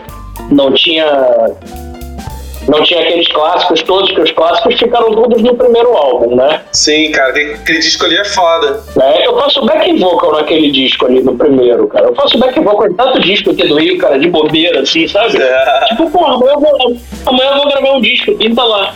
Então, se, se, óbvio, você não vai reconhecer, porque não tem como, mas eu canto ali back vocal no disco do Funk Funkers, no disco do Poindexter, no disco do Cabeça, Todo mundo tá precisando de alguém fazer coro. Por que você vai fazer amanhã? Nada, nada, cara. Ah, pinta lá fazer um coro, claro. a gente tem vários discos, cara. As mesmas pessoas ali fazendo. Não, sir, não, não. Fazendo os backings ali, cara. Pô, que foda, mano. Pô, interessante, hein, bicho. E aí, no, pra Europa, né? E aí, cara, no, no final de 2000, né, pulando aí, é, final assim, em algum momento de 2000, eu falei, cara, vamos pra Europa? Porque aconteceu uma coisa, eu conheci os caras do No Rest, de Porto Alegre. Aí uma longa história que acho que não vale a pena, porque vai acabar o seu podcast aí mil horas. Mas o No Rest, que era essa, esse quarteto de Porto Alegre, eles foram pra Europa em 99, se não me engano. Ixi, cara, fizeram a parada que eu fiquei alucinado, assim, meu, os caras estão na Europa tocando, muito foda. Eles compraram uma van, quem tem meu primeiro livro pode olhar lá, é a mesma van, e os caras brigaram né, em algum momento da, da, da turnê, entrando em Portugal. Porque o No Rest era uma banda difícil. E essas três pessoas seguem até hoje no No Rest. Eles, nunca, eles se reúnem de tempos em tempos, como a vida, quando a vida deixa. Mas nessa época que, eles, que, que eu conhecia a banda, em 99, era muito difícil porque tinha o Santiago e a, e a Aline, que eram irmãos, e a Aline e o Zé, que eram namorados. Então são duas situações em banda que é um passo para a porrada comer, né? É. Então, eles, você tanto pode muito se dar bem, quando não. Então, é um risco, né? Você vê Oasis, você vê quanta banda que tinha casal, o ABBA, que eram dois casais, aí os caras faziam música falando mal do outro. Então, então, então quando chegou no Rest, é, o Zé me escreveu e falou, cara, eu tô na Noruega, 40 graus abaixo de zero, a banda parou, então eu, Santiago, aqui, é, um mano, que era o baixista, foi para um kibbutz em Israel, a Aline foi para a Suíça, ela e o Santiago têm uma irmã, em Zurich, que até hoje ela tá lá, tem uma fábrica de talheres, e ele falou, cara, van aqui de bobeira, vocês não querem vir tocar aqui? Caralho, a gente quer. E a gente passou o ano de 2000 inteiro marcando essa turnê. Né? Para quem não conhece, o Jason fez 62 shows em 80 dias. É, é louco pra caralho, né? É. E Porra, cara, quando eu, quando eu li o livro assim, eu fiquei, eu fiquei, fiquei doido. Eu falei, caralho, cara, que foda, mano. Que loucura que eles fizeram, né, cara? É muita loucura, é muita loucura mesmo. É, É. Cara, assim, de. Era um sonho maluco, minha mãe fala, como a gente estava empolgado no galeão, sabe, pra ir embora. E. Cara, louco pra começar, louco pra ir ver o planeta, né, cara? E muito show, 13 países, né? A gente tocou em 12 só, porque o show na Suécia caiu, mas é, a gente tocou na Dinamarca e na Noruega, a Suécia, a Suécia é no meio, né? A gente tem que cruzar a Suécia, tem show. Que é uma coisa que acontece pra caralho, como o show da Macedônia caiu, os shows da Croácia caíram porque a gente não tinha visto. Na época, na época não existe. É bom explicar também que não existia União Europeia e não existia o euro. Então, quem lê o livro vê que todo dia a gente está parando numa fronteira para gastar as moedas, para encher o tanque do carro, porque moeda não se troca no câmbio, porque cada cidade, cada país que trocava, trocava o preço de tudo, né? Quer dizer, a gente chegava em todos os lugares e tinha que falar, pô, por quanto que vende a camiseta? Quer dizer, num dia era cinco marcos, no outro dia era 100 mil liras. Você nunca sabia, né? Você nunca sabia o que, que era o próximo dia, porque era sempre um, um grande mistério e tal. E era uma aventura gigantesca, né? Acho que eu nunca trabalhei tanto, cara. Se você. E é legal assim, porque a gente, a gente quer. Não só da Marcha das Árvores, Jason, a gente, gente não tá acostumado a chamar música de trabalho, né? A gente não veio desse meio. Pois é. Os pais do Rafael, que trabalham com música desde 18 anos, desde, desde jovens, eles jamais falam sem, sem, sem falar como, é, como trabalho. Eles chamam de trabalho desde sempre, sabe? É uma postura que a gente tinha como eles, porque tem aquela coisa de, pô, tem uma banda, eu toco aqui. Hoje eu vi um meme com a foto dos Beatles. Ah, mas você trabalha em quê? Isso, né, perguntando pro John Lennon, tá, mas você trabalha em quê? Porque não é muito considerado trabalho, né, e tal. Você vê que os, os artistas e as equipes se fuderam na pandemia, tem todo. É, é uma longa, longa conversa. Mas, cara, se você for ver no meu, no meu caso, em 80, em 80 dias, eu toquei 62 shows, eu conheci 13 países, eu escrevi um livro, porque o livro ele é todo escrito durante o turnê, né? Eu não vim para casa lembrar das coisas. É, então eu escrevi um livro. Eu tirei todas as fotos que estão no livro, eu tirava em, em, em fotografia analógica. Eram muitas atividades durante o dia, né, cara? Você tem que passar o som, tem que montar o palco, desmontar o palco, montar o merchandising, desmontar o merchandising, tomar conta do, do cachê. É, são muitas coisas, cara. Convencer as pessoas a comprarem e dobrar camiseta, desdobrar. São muitas atividades, e, e mas, mas muitas atividades que a gente adorava fazer, né, cara? Então, acho que eu nunca trabalhei tanto. Em 80 dias a gente trabalha e, e fora ir de um país para outro, de uma cidade para outra, né, cara? Tinha dias muito fáceis que às vezes era 30 quilômetros um show para o outro, principalmente na região da nossa gravadora na Alemanha, a Horror Business. Agora tinha vez, cara, e de um show para o outro era 24 horas dirigindo. Precisava de um dia vazio no meio, aí parar. Os dois caras, né, os caras do No Rest, José e Santiago, a gente tinha uma van que tinha uma cama no, no atrás e quando a gente parava e abria o teto, tinha uma cama de casal. Mas essa cama de casal ela só podia ser usada com a van parada. Mas durante o dia, um dormia e o outro dirigia. E eles depois revezavam. E nós quatro ali no meio da van. Então, assim, cara, eu lembro muito bem de, de, Quando a gente fez o último show na Espanha, em Valência, o próximo show era na Suíça, se não me engano. E a gente teve que cruzar a França inteira. Depois a gente voltou para a França para fazer três shows. Mas nesse dia a gente cruzou a França toda, 24 horas, sabe? Então é muita loucura ali. Quem lê o livro vai ver como são muitas, muitas loucuras ao mesmo tempo, né, cara? Mas, mas loucuras que a gente tinha muito amarradão de fazer, assim, né? É, e uma coisa também que é interessante, que nessa turnê aí vocês foram só com a metade da, da banda oficial, né? Foi. E o, e o Jason, eles sempre passou meio que por isso de viajar com faltando galera, ou tipo substituindo. Sempre. E, mas tipo assim, é meio que porque, por exemplo, ela tá marcada a turnê, a pessoa não pode ir, aí foda-se, bota outra pessoa porque tá marcado já, é meio isso, assim. Cara, isso, isso, isso é culpa minha, a verdade é essa. É eu acho. Assim, culpa minha é de vamos nessa com qualquer um, com, com, com quem estiver disponível e tal. Isso começou já em 99, cara. Em 99, quando a gente foi. Não, em 98. 98, quando a gente foi no Nordeste, o Rafael já não podia. A gente já foi com três, com o Hudson, do INPS de Niterói, substituindo. 99 foi uma das poucas vezes que a gente. Acho, acho que a única turnê que o Rafael foi é, para o Nordeste. É, ele foi turnê, né? Ele foi para o Nordeste com a gente. Isso depois realmente ficou, se tornou um, um, problema. E olhando em retrospecto, talvez a gente tal, pudesse até deveria ter parado, sabe? Tem alguns momentos que talvez a gente deveria não ter feito, porque era muito confuso. Sempre a gente viajava, pô, quem é que veio?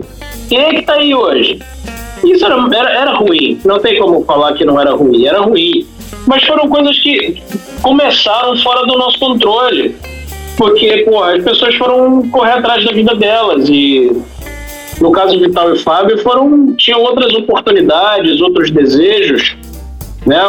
E, e outros sonhos mesmo. Jimmy James assinando com a EMI e o Fábio assinando com a Warner. Então, foram coisas que a gente teve que lidar. Até a gente, depois ali em 2003, voltou com uma formação muito boa. A gente passou um período péssimo de, de, de, de ficar só dois, de realmente até não, não ter como ensaiar, não fazer nada. Até a gente conseguir duas pessoas, que foi o Marcelo, na bateria, que continua até hoje, né? Ele está no Jason há mais tempo do que eu. E o, e o Guilherme, o Guilherme de Curitiba, que cantava no Boi Mamão. E a gente fez um, acho que seis, seis faixas com ele. Ele foi para a Europa com a gente, a gente teve um, um problema imenso lá. E de 20, eram, eram 20, 2003 eu acho, 28 shows. A gente fez 19 como um trio. O Guilherme teve que voltar para o Brasil. Então a gente estava no melhor momento, melhor momento estrutural, eu acho, da banda. Na Europa, sem dúvidas, com, com com uma van foda, com equipamento alugado, com manager, com celular, com. É estranho falar, não, a gente tinha um celular. Mas é 2003, cara. Ninguém tinha um celular. Eu não tinha nenhum da banda, ninguém da banda tinha um celular. E o manager falou: tá aqui o celular pra você falar com a gente, falar com os contratantes. Tinha um caderninho, uma, uma, um fichário com cada dia da viagem, com o valor dos cachês, com o valor da hora, com, com a hora para chegar, a hora para sair. É alemão, né, cara? Bem organizado, assim.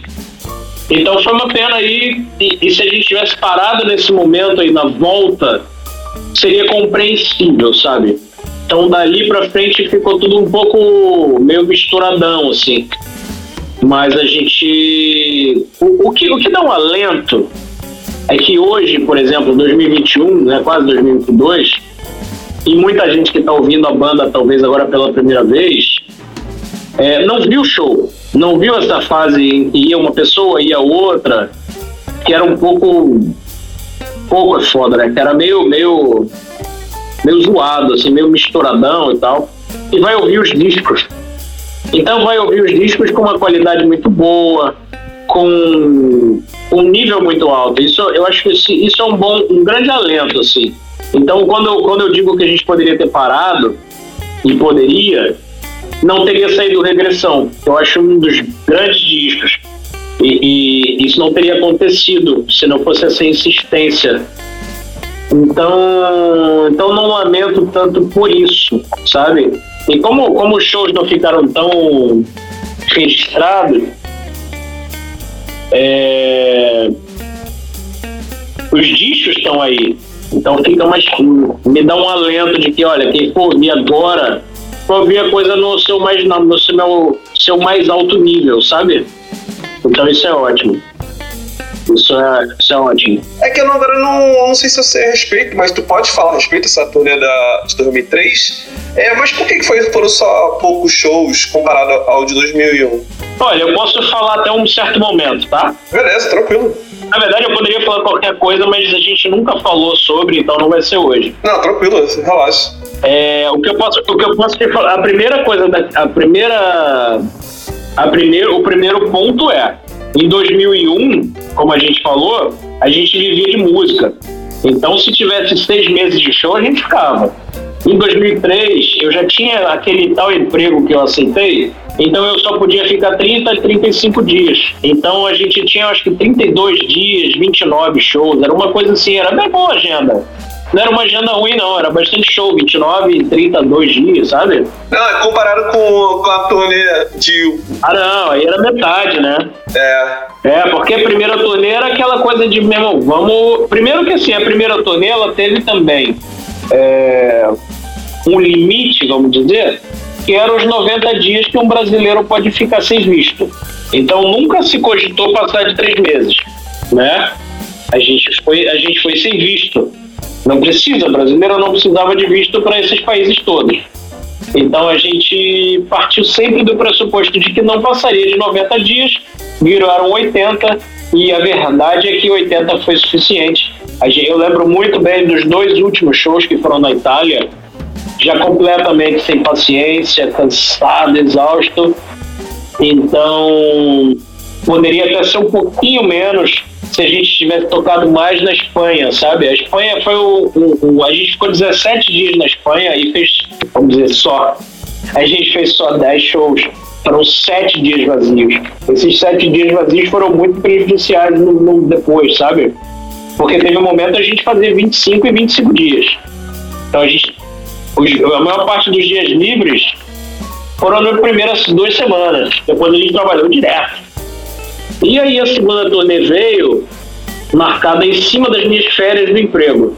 Olha, a gente falou pro, pro, pro empresário alemão, olha, a gente tem X dias. E aí a gente fez, se eu não me engano agora, os três primeiros shows muito bons. No nível que eu tenho um carinho muito grande de lembrar muito bons. A partir daí o Guilherme teve um problema de saúde e a gente fez quatro shows muito ruins com ele, já tudo, tudo complicado. E em seguida a gente perdeu dois shows. E a gente perdeu esses dois shows. É, a gente não perdeu só os dois shows, a gente perdeu o cachê, perdeu o respeito com os contratantes e o respeito com o empresário. Daí foi tudo, foi tudo uma, uma, uma avalanche até que a gente é, começou a ver coisas que estavam acontecendo, blá, blá, blá, blá, e o Guilherme voltou para o Brasil. É, o pai dele foi esperar ele em São Paulo, levou ele para Curitiba. E aí, Simão, 18 anos, que eu não encontro e tal. E aí eu, eu, eu falei para eles, olha, é, eu trabalhei para caralho esse ano todo, eu não vou voltar pro Brasil. Se vocês quiserem voltar, é, normal. a gente cancela a turnê toda, mas eu vou ficar aqui, eu vou, vou beber uma cerveja de turista. E aí todo mundo falou, não, também não vou voltar. Então o que a gente, a gente sentou e, e começou a ver o que, que a gente conseguia fazer como um trio. E nisso a gente saiu de uma banda que estava com um show muito bom, na minha opinião, a uma banda muito, muito normal. Então a gente jogou todo o show fora e a gente se baseou no primeiro disco, que era o disco com as coisas mais fáceis de tocar e cantar ao mesmo tempo. Que a gente ficou dividindo basicamente entre eu e o, e o Marcelo, o baterista. O Flock fazia pouca coisa, algum back, alguma. fazer alguma coisa também para ajudar. A gente passou de um, de um, eu acho, a gente passou de um super show legal para uma coisa de não estou voltando pro Brasil e vamos tocar de qualquer maneira e, e, e nisso a gente complicou um pouco. Mas por que vocês não cogitaram fazer talvez só instrumental? Ah, aí não ia ficar legal também, né? Eu acho que a gente até tocou, cara. Vou te falar, eu acho, tenho quase certeza que a gente tocou umas duas faixas. Acho que Calendário e a Bomba, que tinham instrumentais suficientes para entreter, vamos dizer, né? Eram duas músicas que estavam previamente no show com, com o Guilherme, né? Mas não sei, eu não. Eu não vou lembrar tudo agora, 18 anos para trás, qual, como é que foi essa decisão de vamos ficar, vamos mudar o repertório, vamos e, e, e, vamos ver o que acontece, sabe? Sim, sim. Eu acho bacana. A gente fez alguns shows bem legais, sabia? Eu lembro de, eu lembro de dois shows com. Dois, acho que mais, talvez, mas eu lembro de dois shows com carinho. Como trio, cara. A gente fez um show em, em Leipzig. A gente tocou muitas vezes em Leipzig, que é uma cidade da Alemanha Oriental. E a gente tocou no maior squat, um dos maiores squats da Alemanha. A gente tocou várias vezes nesse squat. Chama Zorro. E a gente tocou numa segunda-feira lá com uma banda francesa chamada La que veio para o Brasil, inclusive, depois. Tocou, tocou em São Paulo, Santos, Bertioga, eu acho. E, e, eles eram muito grandes ali no movimento punk e tal. Então, cara, a gente fez um show abrindo para eles com 400 pessoas numa segunda-feira. E a gente fez um outro show também no Kupi, que é o maior squat da Alemanha, em Berlim. A gente tocou como, como trio também, foi um show muito bom. A gente fez alguns shows legais como trio, sabe? Eu acho que a gente teria feito. Era uma outra. A gente mudou, a gente, a gente só não mudou o nome. Mas quando o Guilherme voltou, virou uma outra banda. Né? Foi quando o Heron foi em 2001, no lugar do Vital, a gente virou outra banda. A gente virou uma banda X para uma banda dez vezes mais rápida e agressiva, né? A banda que fez a turnê de 2001 era quase um, um napalm acelerado, assim. O Pedro toca muito rápido, o Heron é um cultural, então a gente mudou bastante tal. A gente acabou tendo essa fase, essa, essa, essas coisas malucas na história, assim, de, de mudar pessoas, de, de coisas acontecerem, coisas, coisas como essa do, do Guilherme, acontecem com porra, bandas do mundo todo, né, cara? Alguém fica doente, alguém sai da banda em cima da turnê, ah, o segundo guitarra não vai, é, mudou de baterista em cima da hora. Isso acontece com banda do mundo todo, então uma pena, mas não é uma surpresa, né? Sim, cara. Mas aí por que vocês não, não fizeram toda tirando os dois shows que não fizeram por causa do que eu tava com problema com o vocalista que não tinha voltado, por que vocês não continuaram com a. com os shows, com todo, fizeram todos os shows? Ah, pensei que. É que você fez as contas e pensei que não tinha feito todos os shows. A gente fez todos os shows. Não, a gente perdeu de. Eu, eu, eu teria que olhar as anotações. Eu acho que eram 28 shows, cara, e a gente fez 26. Ah, então então, não foi, não foi ruim, não, pô. A gente fez 19 shows como trio. Ah, tá bom, pô. Quando a gente decidiu não voltar, a gente fez tudo. Sim, sim. A gente perdeu dois shows porque. com, essa questão do, do, do Guilherme e tal. Mas o que acontece? Uma vez que a gente deixou o Guilherme no aeroporto de Frankfurt e esse dia, para mim, tem o top 3 de show da minha vida na Europa. É... A gente fez todos os shows. Então, o que acontece nesse dia? A gente estava com um dia horroroso, maldito, assim. A gente dirigiu, tipo, 400 quilômetros para levar o Guilherme no aeroporto. Sei lá, a gente dirigiu pra caralho, assim. Chegou exausto lá. Isso era uma segunda-feira, lembro bem. E a gente tinha show nesse dia, num lugar que eu, que eu acho muito foda, muito foda. A gente tocou lá nas três turnês. O show é na borda de uma piscina abandonada, dentro de um clube, e os punk ficam dentro da piscina. É muito foda esse lugar. É um astral único, é uma cidade do caralho e tal. Eu teria que lembrar agora tudo, mas a gente tocou lá nas três turnês. Então a gente deixou o Guilherme lá é, em 2000 e, nessa, nessa, nessa segunda-feira e a gente saiu do aeroporto cabisbaixo, tipo a música da Blitz, sabe? Farol baixo e tal. E foi uma merda. E a gente pegou o telefone lá e ligou pro contratante, era tipo, brother, nove da noite, assim. Sei lá, era bem tarde. E eu liguei pro, pro alemão lá do, da, da, cidade e falei, Bob, a gente teve um problema gigante, o nosso cantor tá indo embora pro Brasil. A gente acabou de deixar ele em, no aeroporto e a gente não vai conseguir chegar pro show. E aí o cara falou, não, tem 70 pessoas aqui, ninguém vai embora enquanto vocês não chegarem. E aí eu falei, caralho, como assim? Não, vem pra cá. Aí eu falei, Marcelo, ninguém vai embora, a gente vai tocar. Aí o Marcelo meteu 180, 190 na van, nas autobahns, né, cara, aquelas estradas foda. Cara, a gente meteu uai, na, na van novinha, né, cara? E a gente saiu embucetado pra, pra, pra, pro show, sem saber, conversando sobre o repertório. No meio da estrada, porque não tinha qualquer plano de tocar. E e a gente chegou no lugar, meia-noite, meia-noite e meia de uma segunda, já quase na terça, né? Cara, veio o público todo. E foi tipo um saque, né? Os caras tiraram o equipamento de dentro da van e o merchandising em 10 segundos, porque, tipo, 30 negros ah, tirou a van e montou o palco, sabe? Então a gente tocou, cara. Foi um show muito foda, porque a galera, a gente explicou o problema do vocalista e eles já sabiam, né? Porque quando eu falei no telefone, o cara explicou para pro público o que, que tava acontecendo e tal. Show do caralho, a gente deu até bis. Então foi para mim um dos shows mais emocionantes da minha. Eu fiz 130 shows na, na Europa, né? Com o Jason.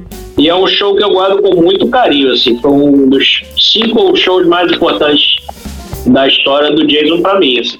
Eu tenho mais carinho desse dia aí, foi muito, muito, muito legal. Pô, que incrível, hein, bicho? Porra, foda pra caralho. Pô, é interessante isso aí que assim não deixaram a peteca cair, né? Isso. Você acha, você acha que alguém gostaria de ouvir, de, de ler coisas sobre que eu não escrevi ainda sobre o Jason? Eu já pensei sobre escrever algumas coisas, mas. Pois é. Acabei nunca escrevendo. Essa história, essa história da viagem desse show é um dia que eu gostaria de contar. Porque foi um show, sabe, foi um acontecimento interessante, assim. E, e tem outras coisas malucas também nessa turnê aí. Tem o dia do hospital, que foi foda eu xinguei todos os médicos em vários idiomas, é uma longa história também. Mas esse dia do hospital é, é uma das coisas que você não pode contar ou. Ah, não, não é que eu não posso, é, é porque é tão triste, assim, é tão ruim, mas é, a gente levou o Guilherme pro hospital e, e a médica achou que ele estava drogado. E ele não estava drogado, é, ele estava doente, foi uma longa. Sim. É uma longa coisa que assim. E aí eu invadi uma sala lá de, de cirurgia, xingando todo mundo o alemão, que era o nosso empresário, é, eu estou cortando detalhes que não quero. Não, tranquilo. Mas é, o alemão, que era o nosso empresário, o David, ele pedia desculpa pra caralho, que ele fala, a Alemanha não é assim, eu não sei o que tá acontecendo. E, porra, tu vai explicar pra ele que o Brasil é bem pior, cara? Foda-se, né, cara? Só que nesse dia eu tava xingando lá em português, inglês, sabe? Mandava um chai do alemão lá. Então foi um dia. E, cara, esse dia a gente ia tocar com os replicantes, cara. Sabe? O sonho da minha vida e a gente não tocou. No lugar mais legal, lá que a gente adora, que é o Yellowstone. A gente chegou tocando em 2001 e 2006. Esse de 2003 a gente passou a noite no hospital. Então foi uma noite triste pra caralho. De não tocar, de ir pro hospital, como merda. Mas, como eu te falei, coisas de banda, assim. O David foi super, super compreensivo, ele sabia dos problemas É, ele deu o cachê pra gente sem a gente tocar. Ele sabia que a gente precisava. É, é um, é um lugar bancado pela prefeitura. Então tem um cachê fixo, quer dizer, o governo não precisa saber que a gente não tocou, a gente estava lá e tal, e ele ajudou a gente demais e tal. E, mas ele tem várias histórias, cara. Imagina, você ficar 14 anos numa banda que realmente fez muita coisa, tem muita história, né?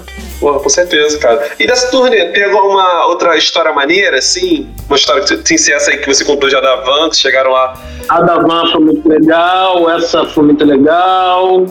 Porra, tem Paris, né, cara? Que foi o... Não, Paris é 2006, tá? Não, peraí. Ah, que tem, tem, cara. Show na Croácia foi horrível, show na Eslovênia foi ruim. Cara, tem o show do, do, do o primeiro show, o show que a gente. É, eu acho que é uma história interessantinha, assim. Pô, eu postei uma foto com essa menina outro dia no Instagram, cara. A gente chegou numa cidade, o nosso primeiro show da turnê de 2003 era numa cidade chamada Pascal. Ela fica, tipo, 200 metros da Áustria. É só cruzar o rio. E os próximos 5, 6 shows, se não me engano, quatro, quatro shows. Os próximos seis shows eram com a banda da Áustria, que era do, do, do Spirit, do LP com a gente. Mas os próximos quatro shows eram na Áustria. E a gente chegou em Passau, cara, e não tinha onde ficar. A gente chegou um dia antes do show. A gente chegou na casa do show e achou que tinha como dormir lá. Mas não tinha, né? Porque a casa não era uma casa que estava aberta, não era um bar. Ele, ele ia abrir no dia do show e a gente chegou um dia antes, a gente ia bem dormir na rua. E a gente começou a tentar, como era uma cidade pequena, a gente tentou começar a pensar como achar o, o produtor do show, o que era completamente impossível, porque tinha só um nome, cara. Como é que ia bater em todas as casas da cidade? E a gente parou, cara, numa fila, se não me engano, numa porta do McDonald's. E tinha uma menina com um cara meio de roqueirinha, assim. A gente perguntou pra ela: a gente vai tocar em tal lugar? Ela falou: ah, eu lembro. Ela falou: ah, eu conheço, tal, mas tá fechado, não é hoje, é amanhã. Eu vou nesse show. Ah, a gente é a banda do Brasil, cara. E aí, cara, a mina hospedou a gente, sem nunca ter visto a gente. E a gente, como. É, é, não que isso não pudesse acontecer no Brasil, acho que super pode. Mas foi um dia legal. A mina abriu a casa dela para seis homens desconhecidos que ela nunca viu na vida. E, e aí ela foi ao show com a gente depois. Tem foto dos seis dormindo na sala dela. Ela dormiu no quarto, deve ter se trancado por dentro, né? Sei lá, tomara. Tomara não, né? Bobagem. Mas, mas acho que foi, sei lá, uma, uma coisa que eu lembro, assim, de peculiar, assim, mas, mas que óbvio que tem mais coisas, cara. O Marcelo e o Flock têm uma memória bem melhor que a minha. A gente até. Uma vez eu, eu, eu falei com eles sobre a gente se reunir para lembrar algumas coisas e ver se alguma coisa vale algum texto e tal. Mas foi ficando para trás. Eu acho que não vai nunca acontecer, não. Assim como as fitas de vídeo, eu acho que também nunca vão ver a luz do dia, não. Por quê? Cara, porque mudou a formação, né? Foi mudando, mudando, mudando. Eu acho que hoje não é mais interessante para eles colocar um show de 2003 e, e, duas pessoas não são mais da banda, né? Eu acho, acho que é isso, mas eu também nunca perguntei, não. Acho que até, até eu tenho até as cópias aqui, eu acho, cara. Ou estão com eles. Acho que seria maneiro, sim. Seria legal. Acho que seria legal, assim, talvez não tudo, sabe? Mas talvez um dos dois. Os três primeiros shows foram muito bons. Talvez um, um show, alguma coisa dos três primeiros, sabe? Sim, um compiladão, né? É, alguma coisa boa, enquanto o Guilherme tava super cantando bem, fazendo tudo bem, a gente tava com um empolgadaço e tal, cabelo solto, tocando bem, agitando. Acho que foram, foram bons shows, cara. Pô, é, cara, eu acho que deveria, acho que valem fazer esse. Deveria, mas é, mas é uma coisa que é uma, uma, uma coisa mais para eles decidirem aí, então não sei. Não, pode crer, faz sentido, cara. É, aí depois que vocês voltaram de 2003, aí o que vocês fizeram a, até a turnê de 2006? Cara, 2003 a gente voltou é, sem, sem vocalista de novo, né? E a gente começou a fazer shows com Caio Iglesias no vocal. E depois a gente convidou o Caio para entrar para a banda, ele não quis. A gente convidou ele para ir para a Europa, convidou ele para fazer disco, convidou ele para ir para o Nordeste, ele sempre negou. Então ele fez muitos shows com a gente aqui no, no Rio É, viajou, viajou com a gente para São Paulo, para Minas. A gente fez muito show com o Caio. Os primeiros shows que eu vi de vocês foi com o Caio. Ele usava um, um megafone e tal. Usava, ele canta até no meu disco solo com megafone e tal. Isso. A gente fez muita coisa com o Caio. Eu não vou te lembrar, eu não vou lembrar a cronologia, cara. Mas em algum momento o Flock saiu, o Davi entrou, e em algum momento o Anderson começou a fazer os shows. E o Anderson fez muita coisa, cara. Ele fez a turnê. Não, 2004 a gente foi pro Nordeste com outro vocalista, com o Laurindo, que era do Piu Piu. 2005 a gente fez com o Sérgio, com o Sadilha. 2006 já foi com o Anderson, foi para a turnê mais longa do, do Jason no, no Nordeste, que foram 18 shows. A gente fez algumas cidades onde a gente nunca mais voltou até. Fizemos dois shows em Ilhéus, Vitória da Conquista, Pacajus. Fizemos muita coisa. Essa, essa turnê foi, foi com o Barba? Não, Barba foi em 2007. 2007. É, o Anderson foi para a Europa de novo. Ele fez 38 shows na Europa com a gente. Isso em 2006, né? 2006. Isso. Foi um ano que a gente tocou bastante, porque a gente fez 18 no Nordeste, mais 38 na Europa, mais shows no Brasil. A gente fez bastante coisa esse ano, cara. E eu acho que 2006, cara, se eu não me engano, é, se eu não me engano não, é isso mesmo, já saiu regressão. É, a gente passou 2004 e 2005, se eu não me engano, como um trio, era eu, Marcelo e Davi, compondo.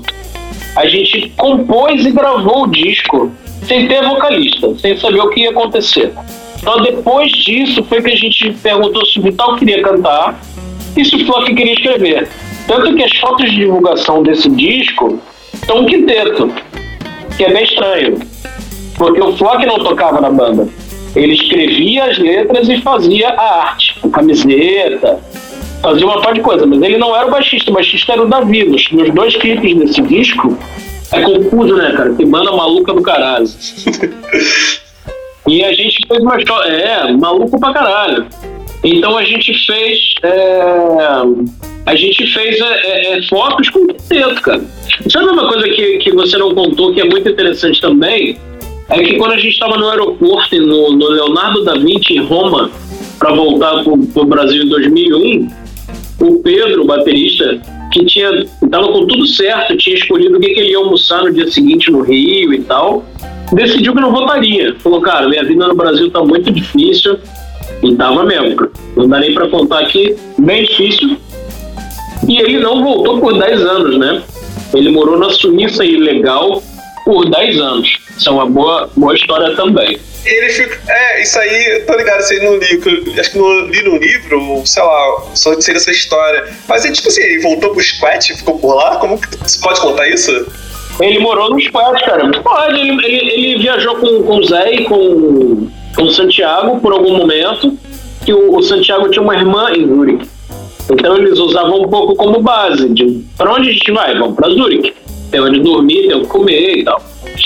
E aí ele acabou entrando num, num Wagon Place, que é um squat de, de trailers. Né? Você tem um trailer, um vagão de trem, você estaciona num terreno invadido e fica morando aí, cara. Ele começou a namorar uma menina, uma menina assim, não era, sei lá, tinha 10 anos a mais que ele. Eles ficaram muitos anos juntos, cara. Quase todos esses 10 aí. E foi ficando, cara. Foi ficando. Ele fez vários tipos de coisa. Trabalhava em bar, vivia do que a terra dá, né? Que nem os punk vivem, sai pegando coisa que sobra no supermercado, que as pessoas vão deixando na rua. País rico tem isso, né, cara? Nego deixa muita coisa na rua. Então, foi vivendo, cara. Ele queria contar melhor, mas hoje é um cara que fala alemão, fala inglês, foi pra lá sem falar nada, né? Só falar português. E voltou falando alemão e inglês, né? Interessante, né, bicho? Teve que se virar, né? Ele voltou 10 anos depois. E hoje é um cara que vive de música, né? É o único dessa turnê que vive de música. Ele é percussionista do Brava, o antigo Forfã, e ele é hold do pai dele, que é um dos maiores bateristas do planeta, que chama Gustavo Schroeter, que é da cor do som. E tocou na bolha, tocou no brilho, tocou com o Jorge Ben, tocou 12 anos com o Zé Amalho. Tocou com o Raul Seixas. É um dos maiores bateristas da, do Brasil e da história. É um, um monstro absurdo, assim. Tinha o Gustavo Schroeder. E, e, e, o, e o Pedro é hold do pai dele na condição. Sempre que tem show da condição, você pode ir lá que ele tá lá. Pô, que interessante, cara. É. é. Porra, super, super inusitado, né, bicho?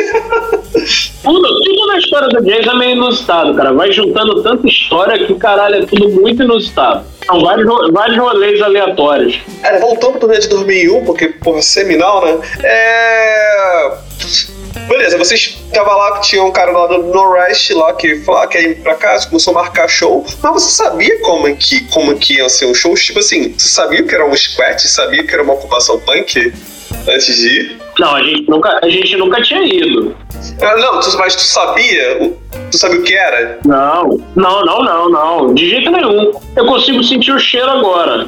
Só falando squat, eu sinto o cheiro. Mas, tipo assim, e qual foi o. Você, tipo assim, antes de você ir, assim, você marcou o show, aí falaram lá que era. Aí talvez alguém tenha falado, ah, isso aqui é uma ocupação tal. Aí você, antes, antes de ir, você, você, antes de você, tipo, imaginou uma coisa e quando chegou lá era, era outra coisa? Não, não. Cara, primeiro que cada squat é de um jeito. Pode ter um squat ou outro que se parece, por exemplo, o Coupe, que é esse de Berlim, se parece bastante com o EKH, que é o mascote da Áustria, que fica em Viena. São prédios gigantescos que moram dezenas de pessoas, muito refugiado africano. Mas saber o que era, nenhum de nós sabia. A gente nunca tinha. Não, é, é, é tudo, tudo, cara, tudo dessa turnê de 2001, assim, era novidade. Tudo, tudo. Não, a gente não sabia nada, cara. Não sabia o que. A única coisa que a gente começou a perceber com o passar do tempo, é que seriam lugares difíceis de achar. A gente sempre tinha dificuldade de achar, porque os punks invadiam os lugares mais difíceis de a polícia chegar, né? Então a gente sempre estava nos bairros mais escuros, mais difíceis, mais longínquos. A gente estava sempre nos lugares mais complicados. A, a, uma, uma, vez que a gente tocou no squat meio, meio playboy, assim, vamos dizer, foi em Zurique, que os caras invadiram o hotel. Então tinha, tinha hidromassagem, tinha as paradas dessa. Mas em geral eram sempre os lugares mais toscos possíveis, assim, sabe? Então a gente não sabia não, não sabia nada, E cada um é diferente, cada um é diferente do outro, cada, cada país é diferente, é tudo diferente.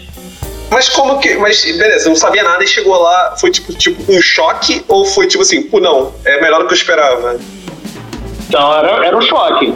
Era um choque por tudo, pelo, pelo Dizem, as pessoas dizem pra gente que uma das coisas mais fáceis era que a gente não entendia o que eles falavam. Né? Cada país com um idioma e tal. E que se fala muita bobagem ou se fala muita coisa maluca. E que isso fazia a gente ficar meio no mundinho nosso, dali falando português. Então era, era, era muito. Era tudo muito diferente, cara. Não, pra gente foi choque sim. E, e, quando a gente tinha estruturas boas, porque a gente tinha muita estrutura boa, como essa que eu te contei do Yellowstone, que são os. Eh, eu não sei pronunciar direito, né? São os, os centros da juventude, né? Jugendzentrum, que são, são lugares que tem aula de música, tem sinuca, tem, tem palco, tem equipamento, tem PA. E são todos esses lugares, normalmente na Alemanha, que é o país mais rico, eles são geridos por estudantes locais, por pessoas é, envolvidas na cena musical e que ainda não foram embora, cada um para sua faculdade. Cada um ainda tem, né, são pessoas mais jovens, 15, 16, que eles ainda não, não foram morar em outras cidades. Isso pra gente também era um impacto grande, cara, pela organização. De você chegar, ter equipamento, ter um PA bom, ter técnico de som, ter camarim, ter cerveja, ter comida, ter café da manhã. É, lembrando, inclusive, que todos esses squats, aí numa outra, de uma outra maneira, mas sempre 100% te oferecem jantar e café da manhã. Então pode ser o squat com os punk mais maluco possíveis. Você vai jantar e tem café da manhã. Café da manhã, inclusive, sempre muito bom. É, os europeus têm isso no café da manhã, ser sempre muito bom. E a gente comia o máximo possível, né? Porque a gente só ia comer no próximo show. A gente não sabia. É, cara. Eu falei pro Valcimar que o meu cinto eu tive que fazer três furos. A gente emagreceu pra caramba. E a gente começou. Isso é uma parada que aconteceu. Foram duas consequências naturais da turnê. Foi uma, que a gente, todos emagreceram, porque primeiro que a gente comia menos, segundo que a gente tocava todo dia. Então era tipo estar tá matriculado na academia, né? A gente fazia aula de aeróbica todo dia. E a outra coisa é que a gente começou a tocar muito bem. É, é, era como se tivesse ensaio todo dia, né? Você vai fazendo 10 shows, 20, 30, 40, não tem como você ir tocando pior. A gente estava sempre tocando melhor, cara. E os shows iam ficando mais rápidos. Eu ficando mais maluco, assim. Então, então teve essas duas consequências de 2001 que a gente emagreceu e começou a tocar muito melhor. Foram coisas, foram coisas que aconteceram naturalmente, na verdade, né? A gente não sabia se que dinheiro a gente precisava, a gente tinha medo de, de que dinheiro ia precisar, de quando ia precisar, como ia precisar. E a gente tomou essa decisão que a gente só mudou, eu vou te chutar, lá pelo show 40, sabe?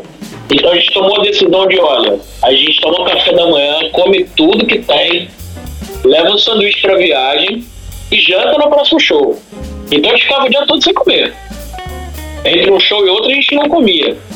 Aí passaram-se 30 shows, a gente falou, pô, cara, a gente tá conseguindo pagar tudo, o tanque tá cheio, vamos comer? Aí a gente começou a comer durante o dia, sabe? Uhum. Teve, teve um negócio muito interessante também, se eu não me engano, não lembro se é na, é na Escandinávia, isso é certeza. Não lembro se é na Suécia ou na Noruega, cara. Quando você compra uma garrafa, uma, uma, uma cerveja, uma água, qualquer coisa, você paga por essa garrafa 5 centavos, 10 centavos, o que seja.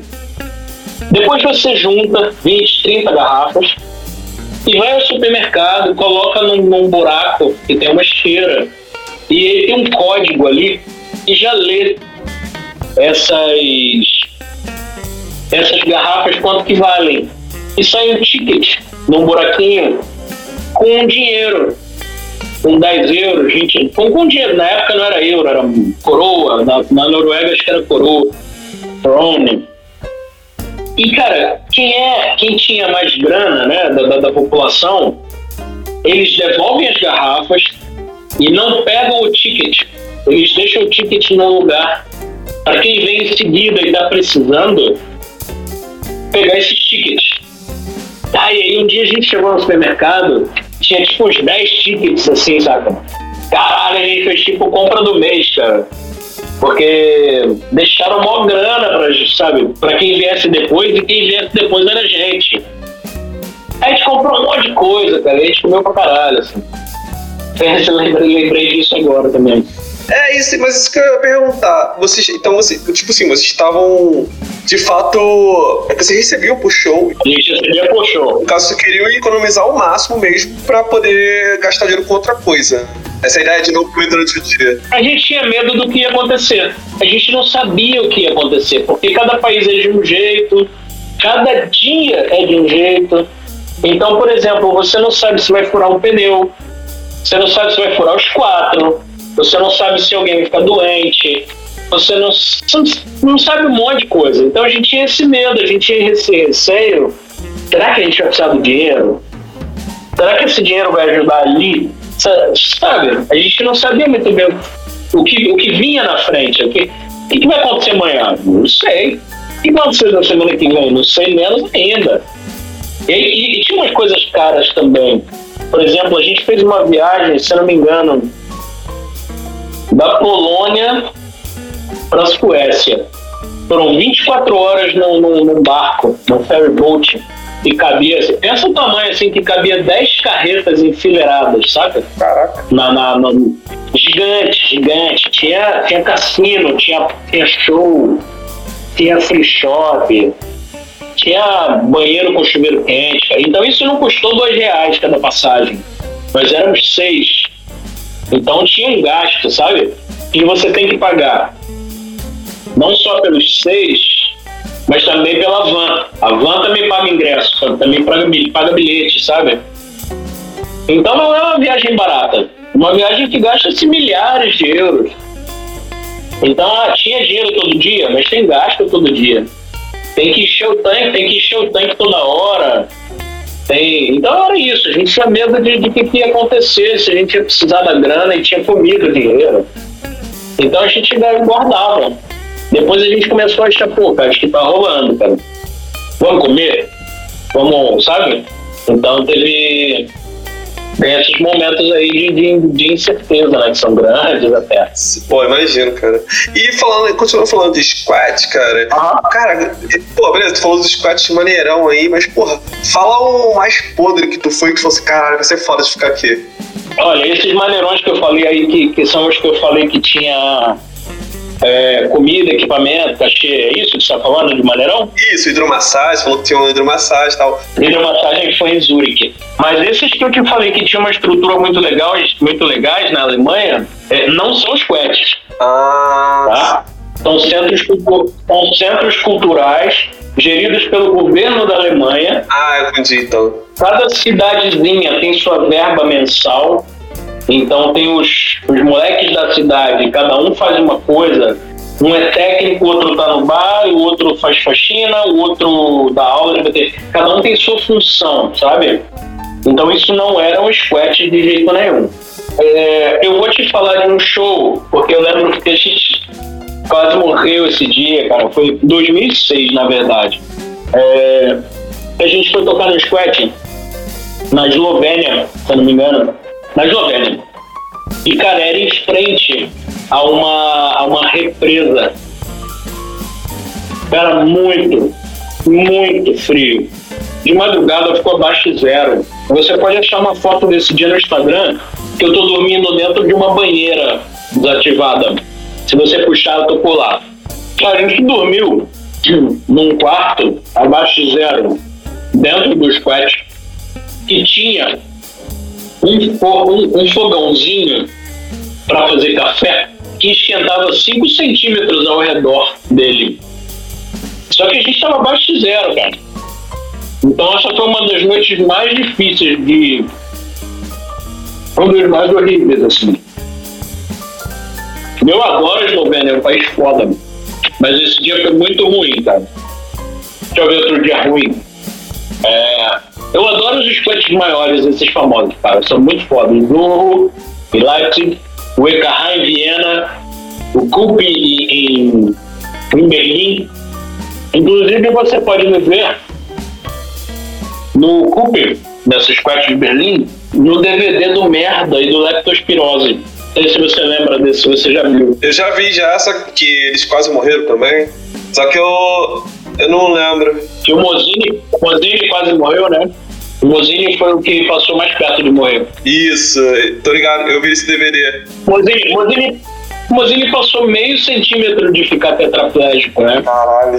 Ele fez, ele fez uma cirurgia muito foda na Alemanha Oriental. Eu tava lá, eu fui ao show. Então eles têm esse. Eu tô nesse DVD aí, eu, eu, eu tô no livro também, do, do, do Kik do Leptospirose. Ah, nunca li esse livro. Tem até vontade de, tenho vontade de comprar, na verdade. Cara, surgiram, surgiram umas cópias aí. Eu vi esses dias no Instagram, ou do Mozini ou do Kik. Ah, bacana, hein? Surgiram umas cópias aí. Eu já tive aqui, mas não tenho mais. É. Eu adoro esses três squads que são dos mais legais, cara. São muito. São muito cara do punk mesmo, europeu, mas eles têm um tipo de organização. Tem o cheiro característico, que é aquele cheiro que você pensa num lugar fechado, sem janela, com 200, 300 malucos fumando e cerveja no chão de 5 anos. Tipo, ah, durante 10 anos caiu cerveja no chão e ninguém nunca passou um pano e fica aquele cheiro, se junta com cigarro e se junta com 300 malucos que não tomam banho ao mês. Caralho. Então eu consigo sentir o cheiro agora, claramente. eu tô tentando lembrar, tô tentando lembrar algum outro dia. Ó, quer ver um dia que foi um impacto também, cara, na Suíça, quando a gente tocou no Squat, que era um galpãozão, e a gente tocou com uma banda que era tipo Mad Max. Era muito foda, cara. Tinha, tinha dois malucos soprando fogo, tipo o sinal de trânsito do Rio. Sim. No, no, meio, no meio do show eles passavam assim. Só que era com, com, aquela- com lança-chamas no meio do show. Isso é muito maluco também, cara. E, e o banheiro era ao ar livre. Você ia lá no planinho e aí. Opa, tem alguém? E aí, cara, era, era, tudo muito diferente pra gente. Mas foi um show do caralho também. Esse, esse dia foi muito bom. Foi um impacto. Nesses dias que a gente. que você sofre aquele impacto de. Tô no lado B da Suíça, né? Assim. É, tipo, mas tem, mas tem mais lugar tosco, cara. Pelo amor, 130 dias, cara. Puta, teve uma vez que a gente tocou no Squat também, na Eslovênia de novo, que era muito tosco, cara. Faltou luz. E aí tinha um gerador que dava pra ligar duas lâmpadas e tinha que ligar todo o equipamento. Esse dia foi bem tosco também. Caralho. É, é, sempre tem, cara. Você tem, tem. Qualquer hora eu lembro mais alguns aí. Puta, que tem. Os, os- os- a gente fez cinco shows na Polônia em cinco dias. Os cinco dias com lugar, os esquetão. Varsóvia não, Varsóvia era mais legal. Era uma casa de show mesmo. Até muito grande para o nosso nível. Cabia mais de 500 pessoas, sei lá, tinha 50 numa segunda-feira. Mas mas os outros lugares eram bem punk, cara, bem punk. E a Polônia é, é a série C da Alemanha, assim, tipo, é mais podre, né, cara? Muito, tem menos grana, e os punks são mais punk, é foda. Mas era legal pra caralho também. Tudo é experiência, cara, tudo é experiência, né? Pô, com certeza. É, aí, Panso, vamos precisar dar uma pausa agora. Estamos chegando aqui a dois, duas horas de episódio. E vamos continuar numa segunda parte. Então vamos dar um corte aqui. E em breve a gente já continua. Valeu! Valeu!